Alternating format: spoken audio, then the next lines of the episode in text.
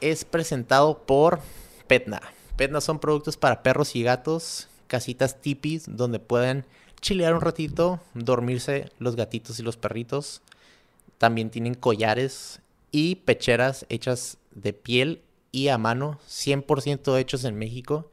Si les gustaría comprar uno de estos productos, pueden meterse a petna.com o visitarlos en Fashion Valley. We are live. Hello, friends. ¿Qué onda, Rosilla? Mis Border Kids. Estamos aquí en otro episodio más reciente del Border Kid Broadcast con su host, Daniel Cuadras. You already know me. Y si no, pues están a punto de conocerme. El día de hoy tenemos otro invitado muy especial. Un compa que creo que también, como mucha gente, lo conozco de, de varios años. Eh, una persona que empezó, creo que, entre comillas, puede decir nuestra amistad así más chingona fue cuando empezamos a ir a, a misiones. En misiones, sí. Yo creo que sí fue de esas primeras, así como que estuve más, más de, pues, con una semana, en pinche Semana Santa ahí cotorreando y agarrando cura. Este, y desde ahí, pues, hizo, se hizo brother, la neta. O sea, de vez en cuando lo veía en París y de vez en cuando acá. Pero, pues, obviamente él empezó a verse en su bolita y yo empecé a hacer mis cosas. Pero, algo muy chingón es que lo seguía en las redes sociales. A La madre, pinche calorón. Lo empecé a seguir en las redes sociales. Este vato, se podía decir, Así que a lo mejor, nada, no, te mames, güey, pero es un trotamundo, güey. La neta, o sea, ha viajado a Islandia, aquí alrededor de Baja California, obviamente hasta la punta de Baja California Sur, Chiapas, Tulum, Colombia, Vietnam, Costa Rica, y esos son de los varios que yo sé o que he visto en las fotos. Eh, una persona que la neta hasta tiene unos grandes skills de, de fotógrafo. No sé si se lo toma él solo o alguien más, pero tiene un vibe bien chingón en su Instagram. eh, y la neta, si lo pueden checar, ya es más después que empezamos eh, a promocionar su página. Pero la neta, siempre que lo veo, se me antoja viajar. Y pues sí, lo tenía en mente desde que empecé el podcast y le mandé un mensajillo. Y pues como que nos estaba armando. Y a lo mejor sí, lo andamos pensando y maybe not. Pero el día de hoy tenemos aquí a Fernando Victoria, a.k.a. Nowhere Land. Muchas gracias, Dani. Muchas gracias. Este, pues, muy agradecido por la invitación. Tardé unos, unos mesecillos en animarme y venir aquí a, a compartir lo que, lo que he vivido en viajes o las experiencias que he tenido así como de aventurilla. Ah, güey. Y pues a ver si ¿Cómo estás, carnal? a quién le sirve. Muy bien. ¿Sí? Aquí Un poquito nervioso. Un poquito. A ver, a ver qué sale, a ver qué fluye. Sí, me estás A ver, diciendo. Hasta a- me preguntaste antes de grabar de qué estás nervioso tú. Y la neta, sí, todos los episodios Sí. estoy nervioso, sea la persona que sea. Sí. Este, pero como me dices tú, o sea, apoyar al talento Pues sí. o apoyar a la gente conocida este, aquí y, y ayudar a los demás. Pero, pues sí, la neta, te, te considero que un gran amigo y la neta, gracias por venir. It's an honor. No, gracias a ti por la invitación, por el proyecto. La neta, yo consumo seguido tu podcast y, Gracias, la neta está muy padre lo que estás haciendo con, con las diferentes personalidades que vas agarrando aquí de Tijuana Ah, y cómo se va construyendo una imagen de, de lo que quieres presentar. Ah, Eh, está muy, muy chingón. No, la neta, gracias que, que ahorita me estaba diciendo que has escuchado desde el, desde el podcast del primero y, la, y pues ni yo me la creo porque, güey, la neta, la gente que me conoce me habla un chingo y luego me está escuchando aparte en un podcast como que a la madre, güey, como unas dos, tres horas con otra persona, la neta, la neta, eternamente agradecido. Y pues sí, para, que, para empezar, este, la gente que no te conoce, Fernando, eh, pues, ¿cuándo inició este, esta travesía de pues, viajar, acampar, este, pescar, explorar la naturaleza? ¿Eras desde morrito, te gustaba como que estar Pues muy... no necesariamente. Ajá, Yo siento que ya empecé tarde. O sea, siento que mis aventurillas en la prepa y secundaria eran las misiones. Ajá. Porque era como algo de acampar, íbamos como algo medio lejano y era como más o menos era algo similar a lo que he vivido. Realmente no, no veo mucha diferencia, pero desde ahí dije, ¿sabes qué? Me gusta esto como de que uh, salir de mi zona de confort, de que ir a diferentes pueblillos, ejidos. ya. Y ya como en la universidad, este, a mitad de la carrera me salgo y lo primero que se me ocurre hacer es irme a un viaje a Chiapas. ¿Qué andas, qué andas estudiando? Estaba estudiando conta. Contabilidad. Estaba estudiando contabilidad y por azares de la vida me salgo Y, y mi primera así como interacción con una aventura propia fue de que en Chiapas. Y dije, wow, o sea, eh, no sé, hay como muchas cosas que por descubrir o, o sea, o la naturaleza, ese sentimiento como de adrenalina, de descubrimiento, me, me cautivó desde el primer momento. Entonces, regresando de, de Chiapas, empecé como a buscar, oye, pues no puedo estar viajando todas las semanas a, a Chiapas o a donde quiera, pues Simón. que hay aquí alrededor, que hay aquí en Ensenada, que hay aquí en, en San Diego. ¿Y quién te dijo, quién te dijo de Chiapas? ¿Por qué Chiapas fue tu primer ¿Por qué destino? Chiapas? Este... ¿Por qué fui a Chiapas? Fui porque estaba como de moda Chiapas en e- e- ese año, yo creo. Tenía una campaña de turismo muy fuerte y pues me llamó la atención de que pues la jungla, Sí, sí, sí. este, las pirámides. Y realmente esa, esa experiencia en retrospectiva no fue como tan aventurera porque, o sea, iba con tours, iba con, o sea, con guías, me estaba quedando en hoteles, pero yo en ese momento yo pensaba que era como la mayor aventura de mi vida. ¿Y te fuiste, te fuiste solo? fuiste No, me fui con, eh, con dos amigos, Ah, con el Jerry y con el Choche. Este. Y. Y sí, para mí fue como de que ver cascadas, ver cuevas, ver todo eso me cautivó. Entonces, ya regresando dije, quiero más, quiero, quiero es más sentimiento de eso, quiero más de naturaleza, quiero más de todo eso. Y empecé como a buscar como cosas que hacer, hikings, Ujú. campings aquí cerca. Simón. Y me di cuenta que pues es el mismo sentimiento, que no tengo que estar yendo a, a Timbuktu a, a- a agarrar como... Al otro lado del, del mundo, pues. sí, hacer- para, para sentir como esa emoción como de adrenalina y de aventura. Entonces así, poquito por poquito, empecé a buscar más, empecé a hacerme de más amigos Ah, huevo. que les gustaba lo mismo. Luego, también como ese año, empecé mucho a salir aquí de camping en la baja con, con los de Baja Adventures, con, Ah, huevo. con el Polo. Con el polo. Simón. Y el, y el Javi también, ¿no? Bueno, en ese Con entonces no estaba el Javi. No me acuerdo. Sí, sí, sí, sí, sí estaba. Entonces con ellos salí de que un chorro, bueno, unos, no sé, medio año o qué sé yo, pero de que a varios y conocí muy bien la baja y estuve de que muy perro. ¿Ahorita sigue en como que activo Baja Adventures o hay veces como que de vez en cuando van o... No estoy seguro, no, no. no, no estoy seguro. Este, no, no sé si siguen haciendo tours o, o qué, Ajá. pero así, Así te de ellos aprendí, aventurar. de ellos aprendí como más o menos como la baja de que, Ah, qué spots y, y todo Sí. eso, ¿no? Y, y ya luego yo empecé de que a buscar más qué otras cosas podía hacer, empecé a planear más viajes al extranjero, Sí. eh, aprender como diferentes habilidades de buceo, escalada. em, ¿Y cómo, cómo llegabas a encontrar como que esta, estos tipos de actividades? ¿Era de que te metías a YouTube, aprendías ahí? sí, todo, todo, que- todo, todo, soy estudiante de YouTube. Ah, todo, todo ha sido de que YouTube, ahí encuentro inspiración para viajes, encuentro cómo, qué productos comprar, qué equipo comprar, qué marcas comprar, todo ahí, ahí es donde yo me surto de ideas y de... Digo, también libros, también eh, últimamente, en los últimos años he estado leyendo más de que cosas más técnicas porque agarrar un poco más de disciplina, pero... Ah, huevo.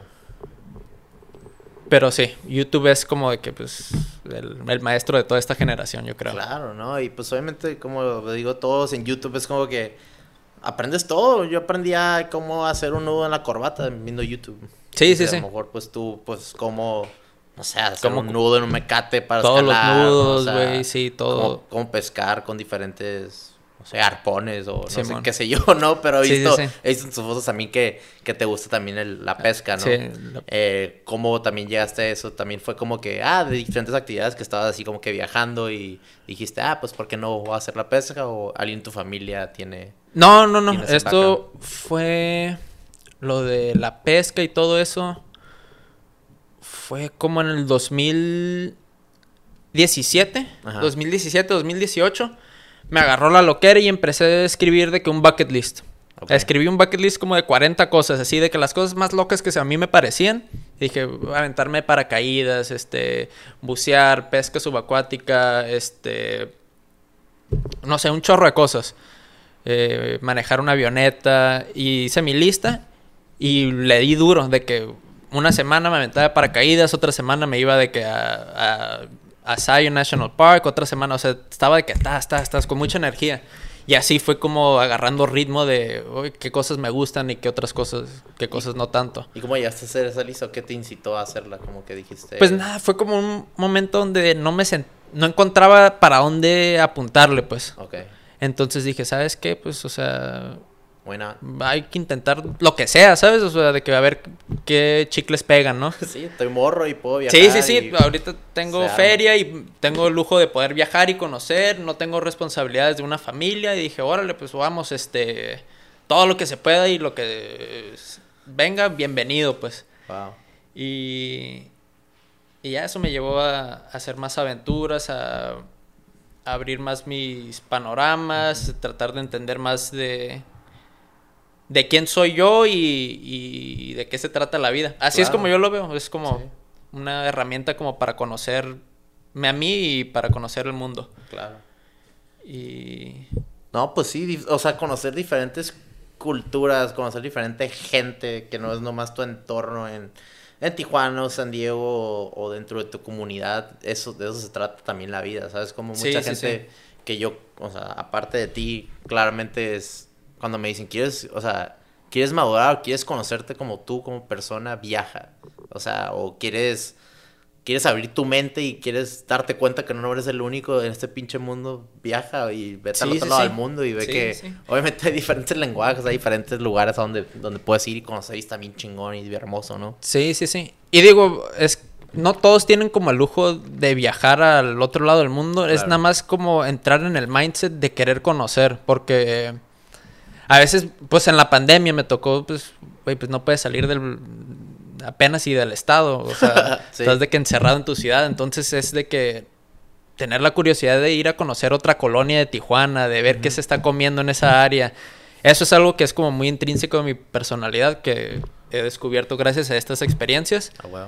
de que siempre estoy viendo de que qué puedo descubrir, qué, qué hidden gem de restaurante hay por aquí, por allá, siempre Como manteniéndome curioso. Como Anthony Bourdain estilo acá. Sí, ¿O sí, sí. ¿Sigues a Anthony Bourdain? Sí, sí, sí. Me mama, güey. Sí, sí, sí, perrísimo. Eh, en Vietnam hicimos de que paramos en todos los restaurantitos que iba de que parando Anthony Bourdain unas Ah, joyas ¿neta? de... Sí, ¿Fue cuando te fuiste con el Hodge? Sí, me fui con el Hodge y Ah, con huevo. el y con el Luis Robles. Ah, güey.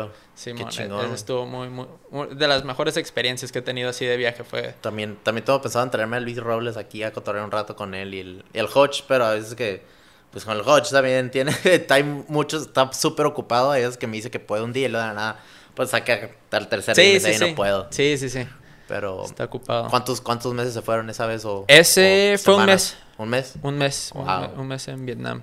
¿Ese fue la primer, el primer viaje que saliste como que a Asia o...? Asia, sí, fue la primera y única vez que he ido a Asia. Este. Y eso fue súper random. O sea, yo no, no conocía al Hodge ni a Luis. O sea, no tan personalmente. Los conocí un mes antes de irme. Neta. Sí, de que. Este. Fui a acampar a Heréndira. Ajá. Y. Y cuando salí. Este. Es como una playa y fui a bucear. Y cuando iba saliendo del buceo. Este me topé a Luis. No lo conocía. Y, y este. Y ya como que nos presentamos, el vato se atoró en, en una zanja y de que estuvimos ayudándolo a sacar el carro y pues en la noche estuvimos cotorreando que, "Hey, ¿qué pedo? ¿Qué te gusta hacer? Y él y. Y él me dijo, no, pues a mí me gusta correr en motos. Yo le dije, oye, pues yo me voy a ir a, a Vietnam a andar en moto un mes. O tú ya habías comprado tu vuelo. No, todavía no tenía vuelo. Ah, pero ya tenías... Pero ya estaba bien decidido que voy a hacerlo. Ah, huevo. Y el vato me dice, arre, jalo. Yo no lo conocía y le dije, bueno, arre, vamos. y, estuvo bien curioso de, aquí- de la nada. Al siguiente mes ya estábamos en Vietnam, pues. Y, y luego me dijo, ah, va a venir mi primo, ¿quién es? El Hodge. Y yo, órale, pues que, que le caiga. Más o menos lo ubicaba, pero no lo, no lo trataba. Y pues ahorita, o sea, nos llevamos un chorro. Qué nivel, ¿no? Qué bonito es como cuando llegas a, a viajar con alguien, cómo pues te conectas con esa persona y de- debido a ese viaje ya, o sea, se Sí, hablan sí, sí. como mejores compas, porque me imagino que vivieron experiencias muy únicas allá y... Sí, sí, sí, fue un viaje muy heavy, fue, estuvo brutal psicológicamente, físicamente. Este, pues, eh, la idea del viaje era de que llegara a Saigón, que es la parte más sur de, de Vietnam, Ujú. comprar unas motos y recorrer todo el país en moto hasta la capital Hanoi, que fueron creo 2.000 kilómetros, si mal no Ah, recuerdo. Ok. 2.000 kilómetros, este... Y ya esa era mi, mi idea del viaje. Y, y pues llegamos a, a Saigón, ¿Cuánto es eso? ¿Como unas 200 millas? como ida y vuelta de aquí a Los Cabos, Ok. A la madre, se aventaron eso en moto. sí, en moto. Wow. Y vuelta aquí a Los Cabos más o menos, este... Sí, nos tomó unas tres semanas. Ajá. Y. Y pero estuvo muy, muy perro, muy, muy intenso esa aventura. Este. Realmente no conocimos tanto de lo turístico de Vietnam porque el- la mayor parte de la aventura eran las motos. Ok. Las pinches motos nos costaron 300 dólares. O sea, rentarla un mes. No, las compramos. No mames. Las compramos por 300 dólares. Las tres, en total 300 dólares. No, cada una Ah, 300. ok. Cada quien pagó. Sí, cada quien- La idea era de que comprarla y venderla en la capital. Después cuando se fueran. Simón, Cuando esa era la idea. ¿Y a cuánto la vendieron? Pues cada quien la vendió en diferente, depende del estado que la dejamos, ¿sabes? Pero que también 300 o 200 o 100 o... Ni te acuerdas. O le dobletearon. No, eh, el Luis la dejó tirada en un parque. Porque se le perdió el, el- como el pink slip de la moto, se le Oh, perdió, entonces ya no la podía vender. Eh, el Hodge, él fue el que traía la mejor moto, él Ajá. como que la tenía un poco más, arreglada, pero también tenía que sus detallitos que... Y la vendió como en 100 dólares, si, si mal no recuerdo. Yo la vendí en 40, en 40 dólares. O sea, no le saqué. No, no, Sí, sí, sí. no fue buen negocio eso de compra y venta de motos. Ah, pero pues que valió la pena el viaje, ¿no? De que te Sí, salió, sí, sí. Te salió 260, vaya. Simón, La a la renta. Sí, sí, sí. Y, y ya, esa fue como una muy, una aventura muy, muy buena. Y antes de eso, ¿sí sabías andar en moto o ahí aprendiste? Ahí aprendí, ahí la aprendí. madre. Entonces, esta, esta aventura me la pasó un amigo que conocí en Colombia. Yo Ajá. también estaba viajando en Colombia y me hice amigo de un alemán y el alemán me dijo, lleva como dos años viajando este vato. Estabas ahí en Colombia con cosistas alemanes. Sí, En sí. un hostal o... En un hostal en Medellín. Ah. Y estuvimos cotorreando y el vato llevaba dos años viajando y le preguntó, oye, ¿cuál ha sido de que la mejor aventura o el mejor país? Y justo me, me platicó de que, bueno, pues fui de que a Saigón, me compré la moto Ya. y... Y, de ahí se prendió el foco. y dije, copy paste esa madre, la neta. Sí, sí, sí. Y, y ya corté a tres meses después, ahí estábamos en Saigón comprando las motos. Yo sin saber andar en moto, el Hodge también sin saber andar en moto. Y nos ves de que aprendiendo en los bulevares. cambios y todo. Es, es el país con más motos y las- la ciudad con más motos de todo el mundo. Entonces, o sea, tienes así las glorietas y ves motos de que yendo en un sentido y motos yendo en otro. Es un caos, Caos vial, literal. sí, un caos vial de que... Pero increíble. puras motos, o sea, ni Puras motos, no hay carros. nada, Empezaron ni a importar semis, ni nada de trailers. y- trailers, sí. Pero bien poquito. y Pero sí bien poquitos y, en las ve- carreteras de que de afuera, pues. Y se ve un trailer, es como que una vaca gigante, así, comparado al lado de motos como Vespas, Simón, pues. güey. A la Sí. madre. Imagino, ah, como dices tú, es que pues también el, el, el shout al, al Finger y al G y al Curi este, y al Kike se aventaron un viaje también para allá a Vietnam. Sí, Este, sí. Y estuvieron ahí en moto y me, me mandaban videos que, o sea, todo el mundo pasa así de calle, calle, pero no, no horizontal y vertical, o sea, está cruzados, pues todo el mundo, ¿no? Sí, es un caos. O sea, yo pensé que Ciudad de México era de que un desmadre. Vietnam es como por mil. Wow. Y. Y todo ese mes de que pues viajaron toda, toda la República de, de Vietnam. Sí. Eh, que, que fue así algo pues peculiar que vivieron, obviamente algo PG o pues o sea, que se pueda comentar porque sí vi unos, unos clips que estaban hasta cantando con unos ahí que se pusieron una, Ah. una peda, creo. Sí, sí, sí. Que apenas hablaban inglés, ¿no? Pero sí, estuvo manera- buenísimo eso. Este. Salimos. Yo creo que fue como el segundo tercer día. Eh, iba de maravilla todo el viaje. Y como el segundo día de que estábamos como en las afueras de. De Dalat, creo. Una, una ciudad ahí pequeña. Y entre puros campos así como de naranjas. Este, muy rural. Y yo me freno para, para esperar a Luis y al Hodge. Y nos empiezan a salir de que una viejita y luego unas niñas y de que nos empiezan a pedir fotos. De que foto, foto, y se empiezan a tomar selfies con nosotros como si fuéramos celebridades. Pues es que pues son, bueno, los de güeros, pues no, me imagino así, pues Algo, poquillo. Diferente sí, raza. Diferente, pues. sí, un poquito diferente. Y, y este... Entonces de que sale la viejita y nos empieza a regalar un chorro de naranjas, nos las empieza a meter a la mochila y nosotros de que gracias, gracias. Y y de la nada, que pásenle por té, por té, por té. Y de que nos pasaron de que a su casa por, a tomar té. Nadie hablaba de que inglés ni español, o sea, todo era por medio de señas. O sea, dicen por té, pasen por. O sea, que. Sí, nos empezaron a enseñar, ah, enseñar ellos de que el té, de que vengan, vengan y siéntense. Era té de manzanilla también, como el, como eh, Justo, igualito, frío. Ah, y. Y este.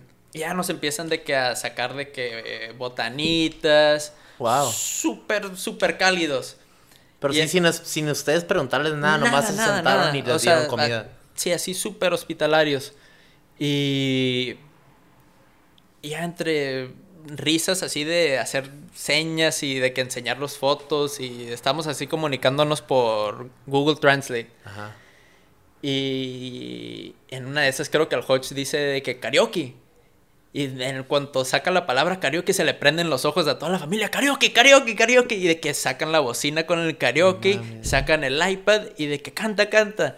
Y de que le dan el, el micrófono. El micrófono al Hodge y el vato se pone de que la chona y luego de que Luis. Entonces de que se armó todo el par y le cayó de que casi toda la colonia y nos estaba viendo como si fuéramos como un fenómeno de celebridad allá, pero súper cálida la gente. Súper, súper cálida. Muy, muy, muy buena la experiencia, güey. ¿No te, ¿No te recordó como tipo cuando estabas elegido en misiones? Pero obviamente totalmente diferente idioma. Sí, sí, sí. Sí, similar, así como cuando la gente te ve como que, ¡ay, qué padre! Pásala a mi casa, platícame de ti, súper interesados en, en ti y lo que, lo que estás haciendo visitando su, su ejido, así similar, pero en otro idioma, entonces era como otro, una barrera así más, pero... ¿Y qué estaba pasando por tu mente en esto que obviamente no no conoces el idioma, pero te están dando de naranjas y luego te invitan hasta tu casa y ya te dan comida. Se siente como shock, así como de que. Como que no te la crees. Sí, que te estén tomando fotos como si fueras de que. Sí.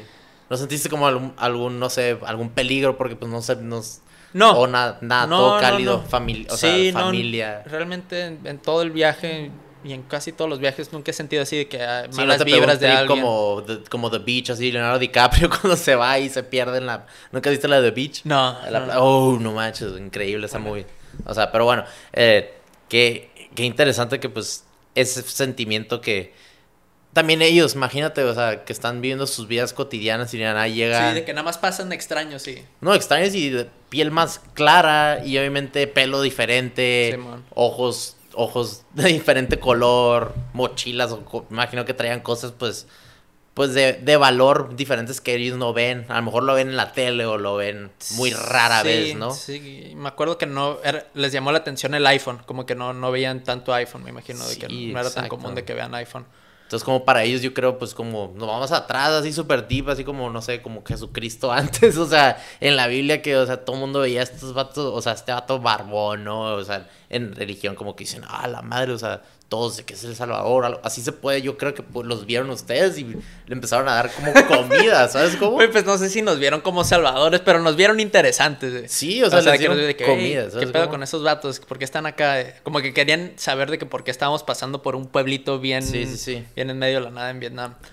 Sí, en vez de, en vez de decir, no sé, sálganse de mi, mi, granja de naranjas y empezaron a tirar naranjas. Sí, sí, sí. O sea, obviamente la, la cultura es, pues, pues puedes decir que es diferente aquí a la, pues, o sea, oeste, como que western eh, culture, como en ese aspecto como que más, eh, no sé si podría decir como espiritual, más abierta, más como que no esa vibra o... No sé si sea el caso. Digo, eh, en mi experiencia, Ajá. Este la mayoría de los países latinoamericanos me han tratado súper bien, igual, súper cálidos, me han invitado así de que a pasar noches en casas ah, de gente de Nicaragua o, o en Panamá también, súper cálidos, Colombia también, todos muy cálidos. En donde sí sentí como de que con un poquito más de barrera es como en Islandia, Dinamarca. No que sean como malvibrosos o, o de que... Pero sí como que guardan más, distancia. Igual que en Estados Unidos creo que guardan un poquito más distancia y... Como su personal space. Pues, sí, de, que... no tan fácil te van a invitar a su casa, ¿sabes? Ajá. Eso es lo que más o menos he percibido. ¿Y por qué, bueno, qué, qué crees que sería eso o, o la verdad no? Porque creo... Puede ser que... Hipótesis de que pues, hay como mucho valor de familia en todos estos países, en Latinoamérica y en, en, Sí. en Vietnam también es un- una cultura muy centrada en la familia. Ya. Entonces siento como que se acostumbran mucho a estar cerca de personas, pues. Ok. En, en los- estos países europeos que he conocido, pues es un poquito más, Simón. más separado. Ah, huevo. Pero puede ser, no sé, la verdad. Sí, sí. Pero es nada más. Y aparte de pues ese, ese viaje, bueno, esa aventura que estuviste con, con esa familia de, de las naranjas y pues cantaron karaoke, eh, alguna otra cosa así como que dijiste, wow, de que esto, gracias el vato de Alemania, de Colombia, como que por decirme esto. De que sí, después de hacer todo este viaje dijiste a huevos, así tiene razón este vato de... Sí, sin duda, sin duda alguna fue como. Era día tras día de que pasaban cosas, o sea, era mucho de resolver problemas de las motos, de tratar de explicarle a los mecánicos de que qué parte le falta a la moto, este, tratar de leer los mapas, ver el tiempo, nos tocó un tifón, o de que una tormenta bien fuerte, entonces también era de que maniobrar eso, entonces era de que un chorro de problemas, era de que todos los días estar resolviendo problemas que Imprevistos, vaya. imprevistos, o sea, un, un, un tifón es como un huracán, es un huracán. pero húmedo, ¿o cómo es? No, un tifón es un huracán, pero en el Pacífico Ok. es nada más cambia la denominación por, por el mar, por el Oh, océano. ok. Pero es, es una tormenta tropical, los dos son tormentas tropicales, nada más cambia la denominación por eso. Ya. Este... Pero dentro de la lluvia sí no estuvo tan intenso, sí estuvo así. Sí, estaba que- bien intenso. Nada más nos tocó intenso una noche donde era de que subir de que una carretera súper montañosa y estaba de que la lluvia pegándonos así en la cara de que bien fuerte y, y, y de que pues seguir empujando los kilómetros para llegar al hotel. Sí. Y, pero nada más eso. Y sí, ahí sí sentí que pues está bien peligroso. Vatos, qué pedo, hay que llevarnos un poco más tranqui. Ok. Y... Y ese sería, yo creo que, pues, uno de los viajes más memorables que has tenido de, de todo lo que has viajado. O, o está así su- en tu top 3 o... Sí, sí, definitivamente sí es. eh, fue- ha sido el más intenso, yo creo. Porque era todos los días ir con un mecánico, todos los días de que. Algo que le falla la moto. o Algo que, si no era la mía, era la de Luis o la del Jocho. Era de que todos los días de que tratar de arreglar algo. No sé, como te dije, casi no vimos de que los atractivos turísticos, pero los talleres mecánicos los conocimos todos, vato. Este. Y. ¿Y qué más, ve? Y pues todo lo, o sea, todo lo que mencionas, o sea, ese tipo de mentalidad que tienes tú de, o sea, como aventurero, de hacer todos los días, hacer algo nuevo y como que aventarte, o sea, tener, tomar el riesgo.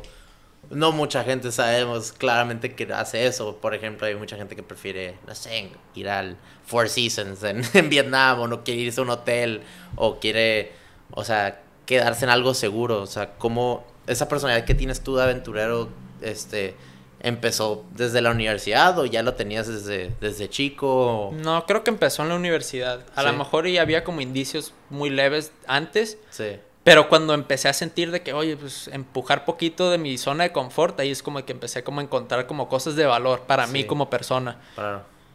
Entonces, desde ahí me he acostumbrado a, a siempre estar como empujando poquito, Claro. tratar de medir riesgos y, y ver con qué me siento cómodo, con qué no. Sí, este conocer otros estilos de vida, Claro. ver cómo vive gente en otro lado del mundo, este, todas esas cosas me han hecho como muy enriquecedor el, el proceso de viajar y, y- y conocer, güey. claro, ¿no? Más humildad ante todo, ¿no? Porque, pues, o sea, tienes las herramientas, pero al mismo tiempo hay barreras de idioma, hay Sí. barreras de, obviamente, imprevistos, que es lo de las motos o Sí, otras aventuras que te has, que has enfrentado y las has logrado y estás aquí con vida, porque, Sí, pues, man. hay mucha gente que no se hace esas aventuras o te, o te se las cuentas y dices, ¿qué? ¿Estás loco? ¿Qué te pasó? Pero como que dices, pues, la, la neta, yo no, I didn't ask for it, es como que poco a poquito, pues, pasó esto. Sí, sí, sí. No, o pues- sea, para mí, o sea, todas han sido como, han sido, han incrementado de manera paulatina, o sea, no, no me ha aventado así como algo de que bien loco. A lo mejor en el de Vietnam sí me aventé algo de que un poquito, fui un poquito más descuidado. Porque si era de que no sabía andar en moto y de que era de que un caos allá, pero... Pero por lo general trato de empujar poquito por poquito y, y ver midiendo y siempre estar como de que viendo Claro. qué más puedo hacer para, para Sí. llegar más lejos o encontrar algo de valor. Ya. Y cuando estabas, eh, tú en la universidad, ahí en el, en el CETIS, ¿estabas? Sí, Cetis. En el CETIS y te fuiste a Chiapas y luego empezaste a explorar en Baja California y toda esa onda. ¿Seguías en la escuela o...? o No, no, no, me salí. ¿Te Eh, saliste? ¿Y me qué- salí y... qué te dijeron tus papás en, cuando les dijiste me salí o de una manera rebelde saliste y no les dijiste? ¿O cómo, cómo Sí, fue ese fue- proceso? O sea, fue como... Empecé a buscar trabajo ya para salirme. Entonces, ah, que- ok. Para tener como que un ingreso estable. Sí, y ya como de que ver, la neta, o sea, no me veía como contador y dije, o sea, no voy a seguir un camino que, o agarrar un título que no, Que no no, lo voy a usar. Y, ajá, no y te que apasione, Y pues. no lo apasiona, no me apasionaba.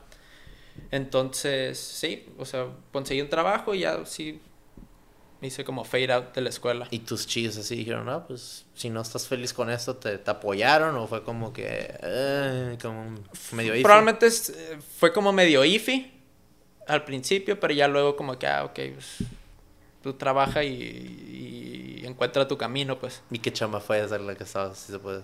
Era de mercadotecnia para una empresa de seguridad. O sea, yo quería como entrarle más como a la fotografía, marketing y todo eso. Ya, Estaba como muy adentrado en, en redes y, quería aprender de eso. ya. Y ya, me cambié a eso y, y ahí trabajé como dos, dos, tres años. Ok. Este, digo, nada fascinante, pero era lo que... No, pues algo que te, que te, te, te- cachaba más el ojo que la contabilidad. ¿no? Ajá, correcto, y me financiaba mis aventurillas, pues. Sí. Y antes, bueno, en, en- de prepa a universidad, el entrar a contabilidad fue como que algo, nomás agarraste algo de que, ah, pues eso es lo que está, o, o cómo fue, pues también ese, el escoger la contabilidad. Nomás como que entre compas. Pues quería como algo de negocios y no me apetecían las demás de que ofertas del, de la UABC del CETIS y dije, nah, pues... No te encontrabas. Sí, dije de que, ¿sabes qué? Conta, sabe, parece que como que prometedor y, y ya, sí, no- realmente no le di mucha mucho pensamiento a eso. Ya. Entonces, pues sí, en ro- retrospectiva se puede decir que tu momento de eureka o tu momento como decir, ah, madre, esto de viajar es como que lo mío me hace sentir vivo. Fue Sí. cuando, cuando te fuiste a Chiapas y ya empezaste poco a poquito como que a estructurar tus planes de, de viajar a diferentes lugares. Sí, me despertó como esa ambición de, de como querer viajar, de querer conocer y, y explorar y todo eso. O sea, es- sí era como mucha ambición en en esos años. Era de que, güey, pues quiero salir todos los fines, quiero...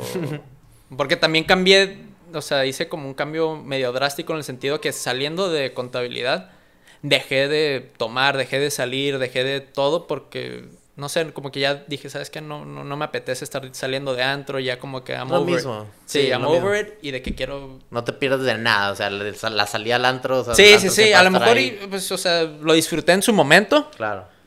pero ya como a esa dije, ¿sabes qué?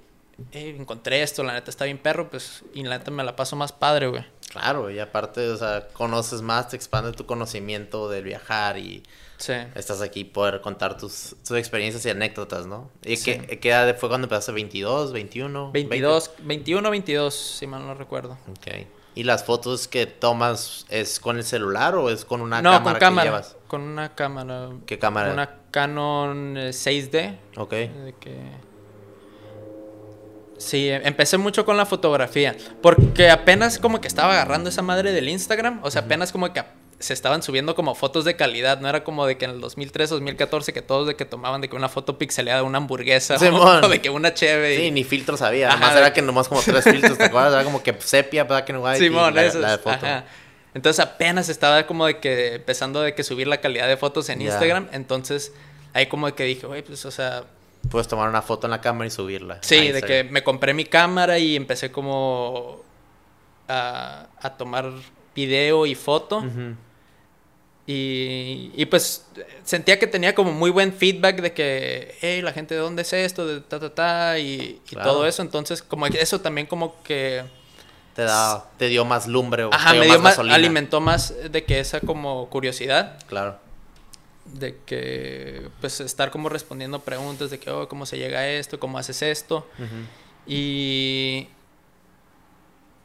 y sí, este ¿Y alguien te enseñó a usar la cámara o también YouTube? YouTube así? 100%, pues Ah, bueno. la- ver- no, no es nada muy complicado, pero ¿Y alguien, alguien, ha- había alguien que seguías mucho, no sé, alguien que le gustaba viajar o le gustaba como que explorar o, o ¿quién nomás fue- sí, sí tenía muchos de que influencias de, de personas ¿Hay alguien que admiras en especial o que sigues viendo hoy en día? o- No, ya no, no. Es que realmente ahorita ya como tiene como un año, dos años que ya no Dejó. le hago tanto a la fotografía. Como ahorita estoy más como enfocado en hacer como una aventura o hacer como las historias más auténticas y no tanto estarme preocupando que si Que si va a tener una foto, Simón. Entonces Claro. es más como de que ahorita es... Si sale una aventura, sale y a disfrutarla a máximo. Ajá, o más como, me gusta mucho como storytelling, me gusta escribir y me gusta ver cómo estructurar una aventura para, para que esté chingón la experiencia completa y no tanto este, estar turisteando de, de lugar en lugar, güey. Ok. ¿Sabes? Este, ser más como viajero y no tanto como turista, o de que eso me pasó mucho en como mi primera mochileada per se, este, me fui a Nicaragua. Ok. Me fui a Nicaragua sin plan. Nada más dije, ¿sabes qué? Me salí de un trabajo y dije, ¿sabes qué? Otra vez tengo como algo de tiempo libre y, y quiero hacer algo así como salirme como de mi zona de confort. Entonces, de que agarré un vuelo a Nicaragua, sin itinerario ni nada, ni vuelo de regreso. Nomás one way. One Way. Y, y llego a Nicaragua eh, y empiezo a ver qué onda. Creo que fue la primera vez que me quedé en un hostal, o sea, de que iba con mucha, mucha ansiedad de que, güey, estaba bien nervioso de que, güey, ¿qué estás haciendo con tu vida? ¿Por qué te estás yendo a Nicaragua One Way? Y, pero sentía como que era algo que tenía como que empujar y conocer como... Y también quería viajar solo, quería ver qué se sentía estar de que solo, quería ver de que... Explorar. Explorar nada más. Solo. Sí, sí, sí. ver- sin, delegar con alguien más. Sí, Like, exacto. Y. Y este. Llegas a Nicaragua. Llego a Nicaragua y siento en retrospectiva como que pasaba mucho tiempo nada más de que bu- buscando un hike o de que no había como una estructura de una aventura, pues había nada más de que pasaba de una ciudad o luego a una playa y luego este iba a hacer un hike o luego iba a surfear. No había como una estructura, no había como un propósito del viaje. Ya. Entonces eso fue como que algo de que, güey, pues, o sea, estuviste en Nicaragua, pero realmente no sentí que hice nada. O sea, aprendí muchas cosas, como eso de que, pues, ahorita siempre que organizo un viaje, le pongo un propósito y una estructura, siempre. Claro. Este, pero en esa, en esa primera experiencia pasé un mes y medio, creo, en Nicaragua y realmente conocí todos los lugares que tenía que conocer, pero... Pero no se disfrutó al 100%, se podía decir. Ajá, o no, no es tan memorable, pues. No es tan memorable como, como Vietnam, pues. O, o otras aventuras que he hecho así como más dedicadas a Fue algo. como que más a lo loco, a ver, a ver. sí, qué, a ver de qué, ver qué encuentro. A ver qué y- encuentro. Y poco a poquito, si encuentro algo que perro, y si no, pues, Sí. ah, no hay pedo. Pero, Sí, pero estaba más así como divagando y ya luego... pero ahí aprendiste, ¿no? Muchas Sí, cosas. sí, sí, aprendí eso. Esa fue como la gran lección de eso, de que pues ahorita si voy a viajar, pongo un propósito. Claro. Siempre pongo como de que, güey, ¿qué quieres hacer en este viaje? Ujú. o cuál es tu meta y el objetivo de este viaje y todo lo que se presente en el transcurso de conseguir ese objetivo, Ujú. pues es lo que la aventura, pues.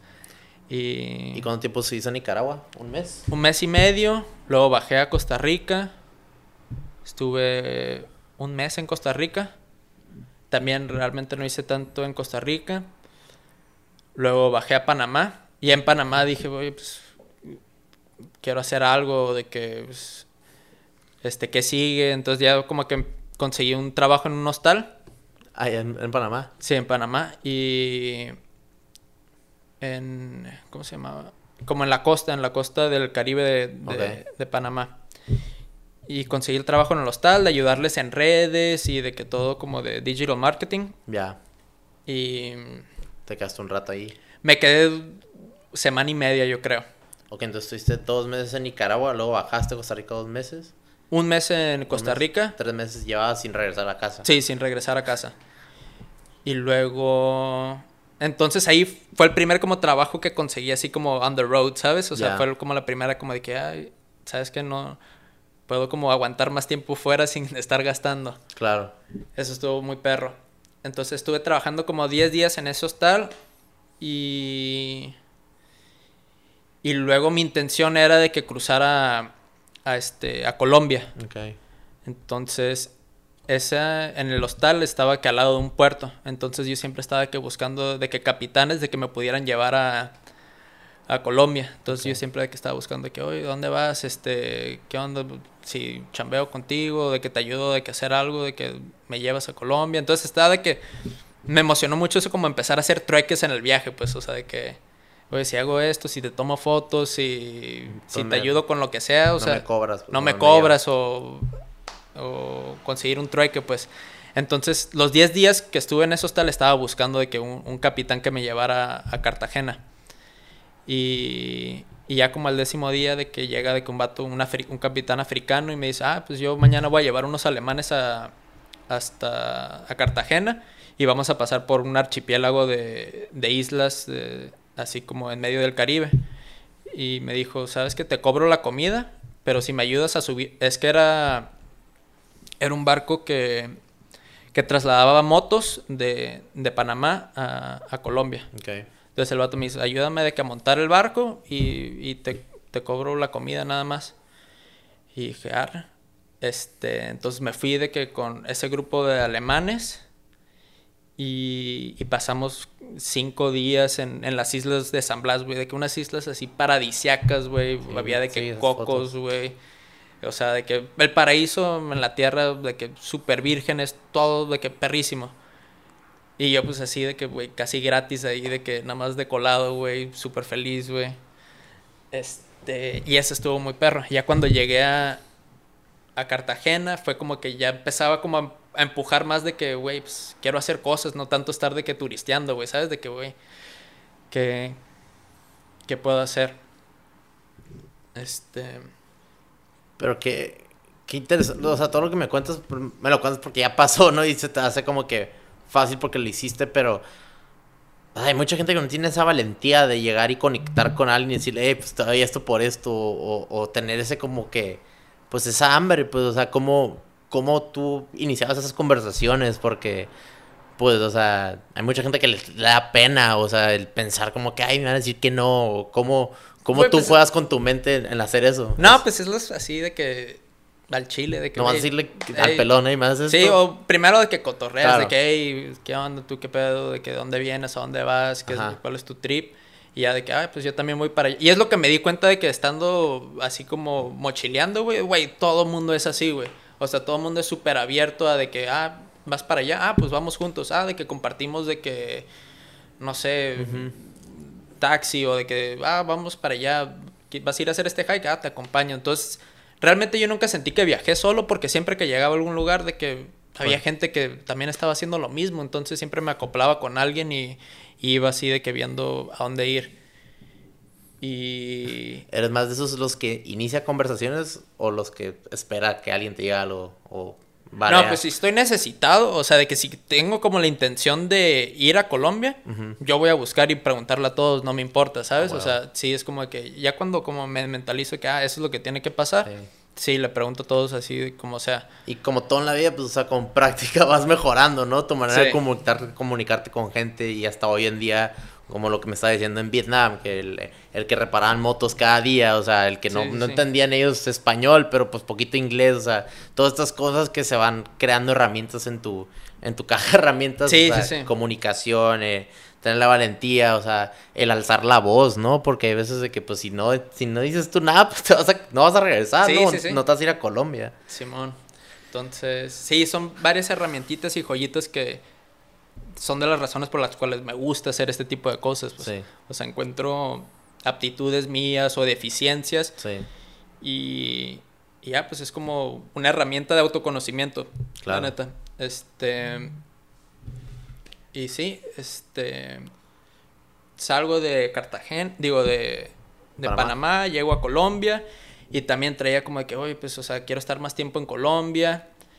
Y en Cartagena conocí a un italiano y el vato venía de- del sur de Colombia.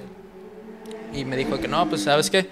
Yo estuve trabajando como dos meses en una granja de cacao en el Amazonas.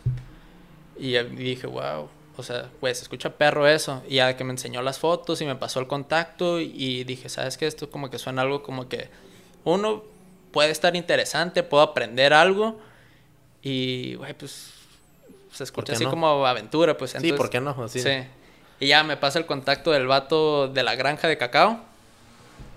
Y, y ya me manda las instrucciones de cómo llegar al lugar. Entonces, de que agarro un camión de Cartagena a, a Santa Marta, Santa Marta a Barranca Bermeja, Barranca Bermeja, este, a Bucaramanga, Bucaramanga, de que unas calles, o sea, de que una terracería como de 15, o- Kilómetros. como 10 horas en terracería, a un pueblito que se llamaba Carmen del Chucurí, población 700, güey. Una madrecita en medio de la jungla, güey. Un pueblito. Y. Y llego al pueblito y. Y yo, güey, ¿qué estoy haciendo aquí?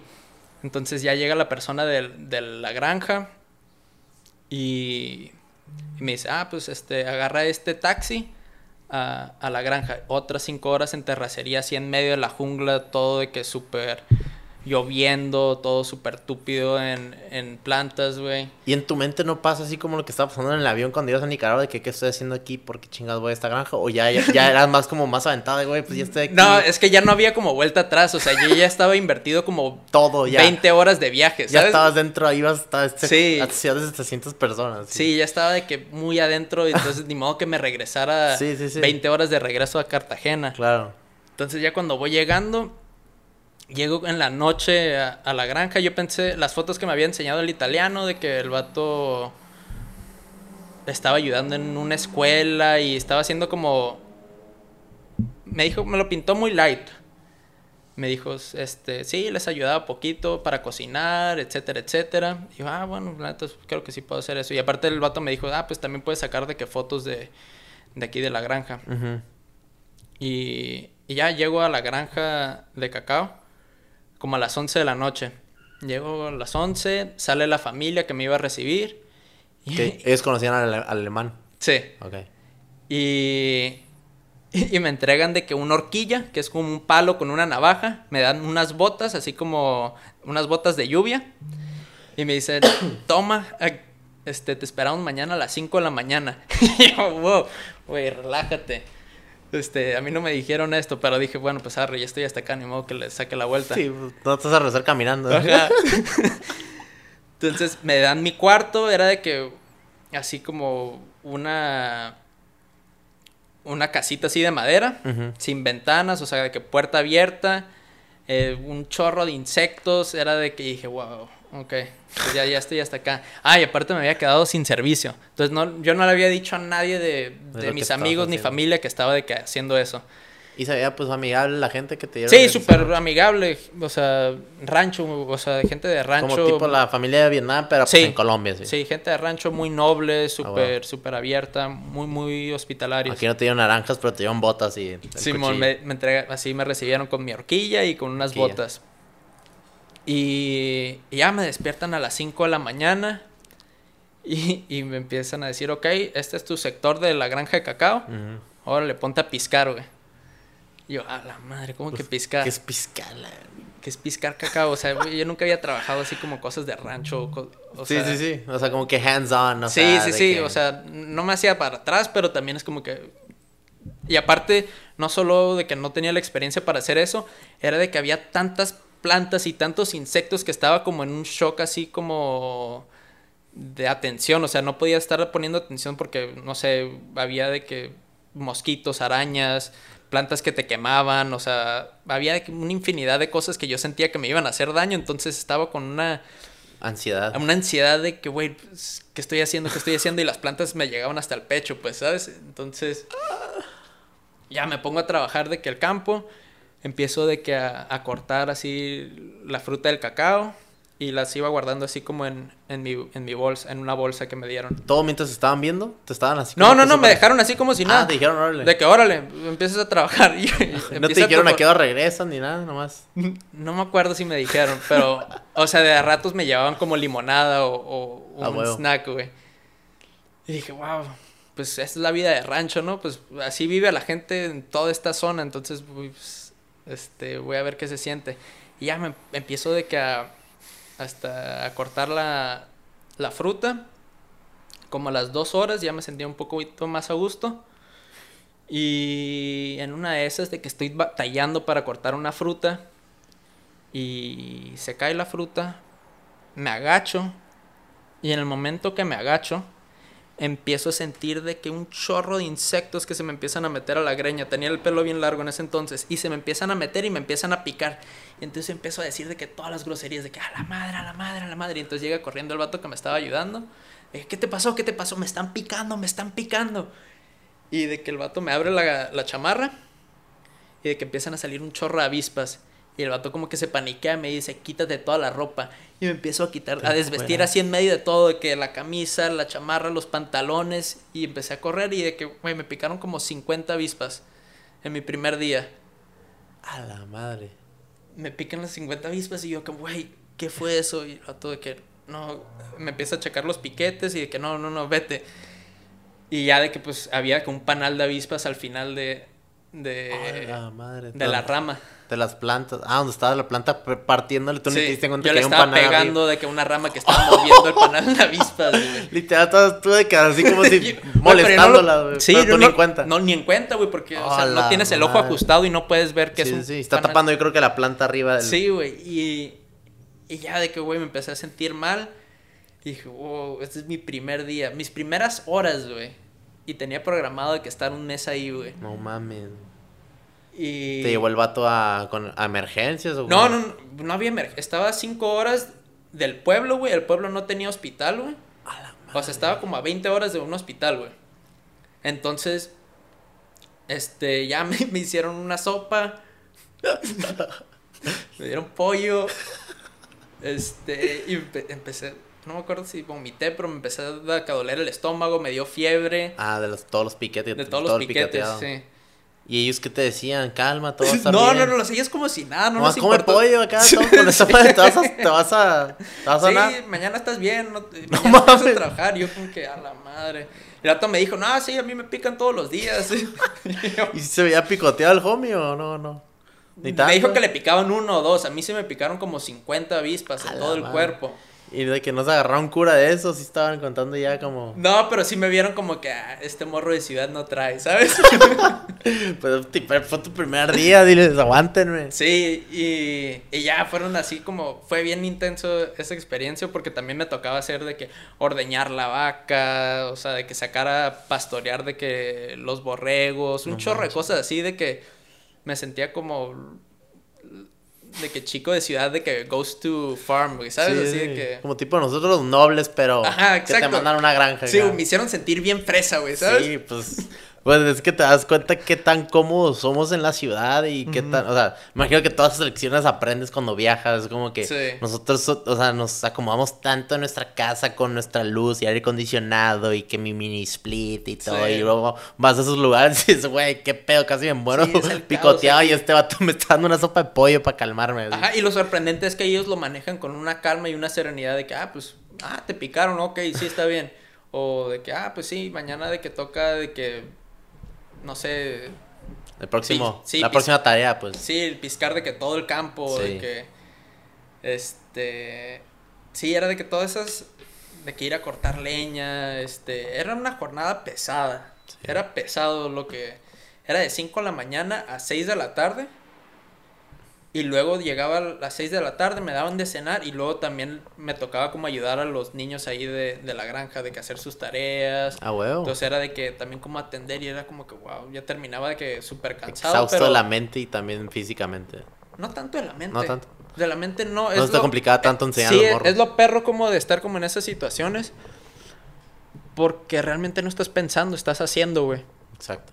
Estás de que ahí nada más de que, ah, pues me toca de que todo este sector de cacao, ah, me toca hacer esto. Sí, y toda tu mente está ocupada, está en eso. en, el momento, güey. No neta, güey. Es, es lo que siento como que da como tanta paz hacer ese tipo de trabajo.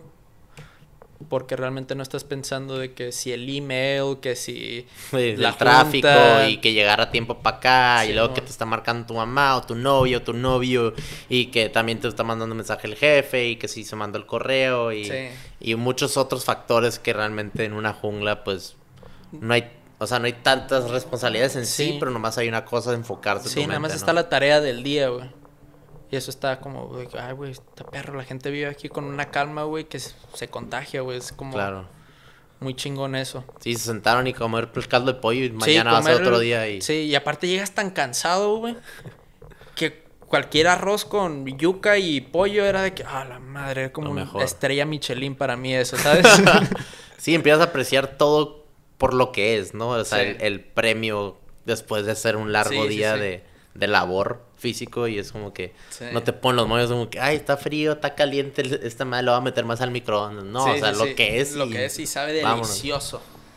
Delicioso. Y...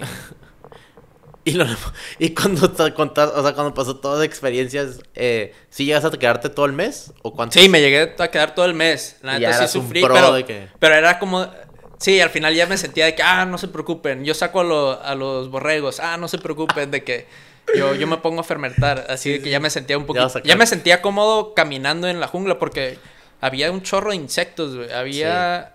Este, serpientes y pues había unas plantas que te quemaban, pues eso Sí. me acuerdo que era lo que más me molestaba, de que como no las sabía identificar bien, a veces me acercaba y me quemaban así, me atravesaban el pantalón y me quemaban y yo, ¡ah, la madre! Se me olvida Sí, que sí, esas sí. queman, güey.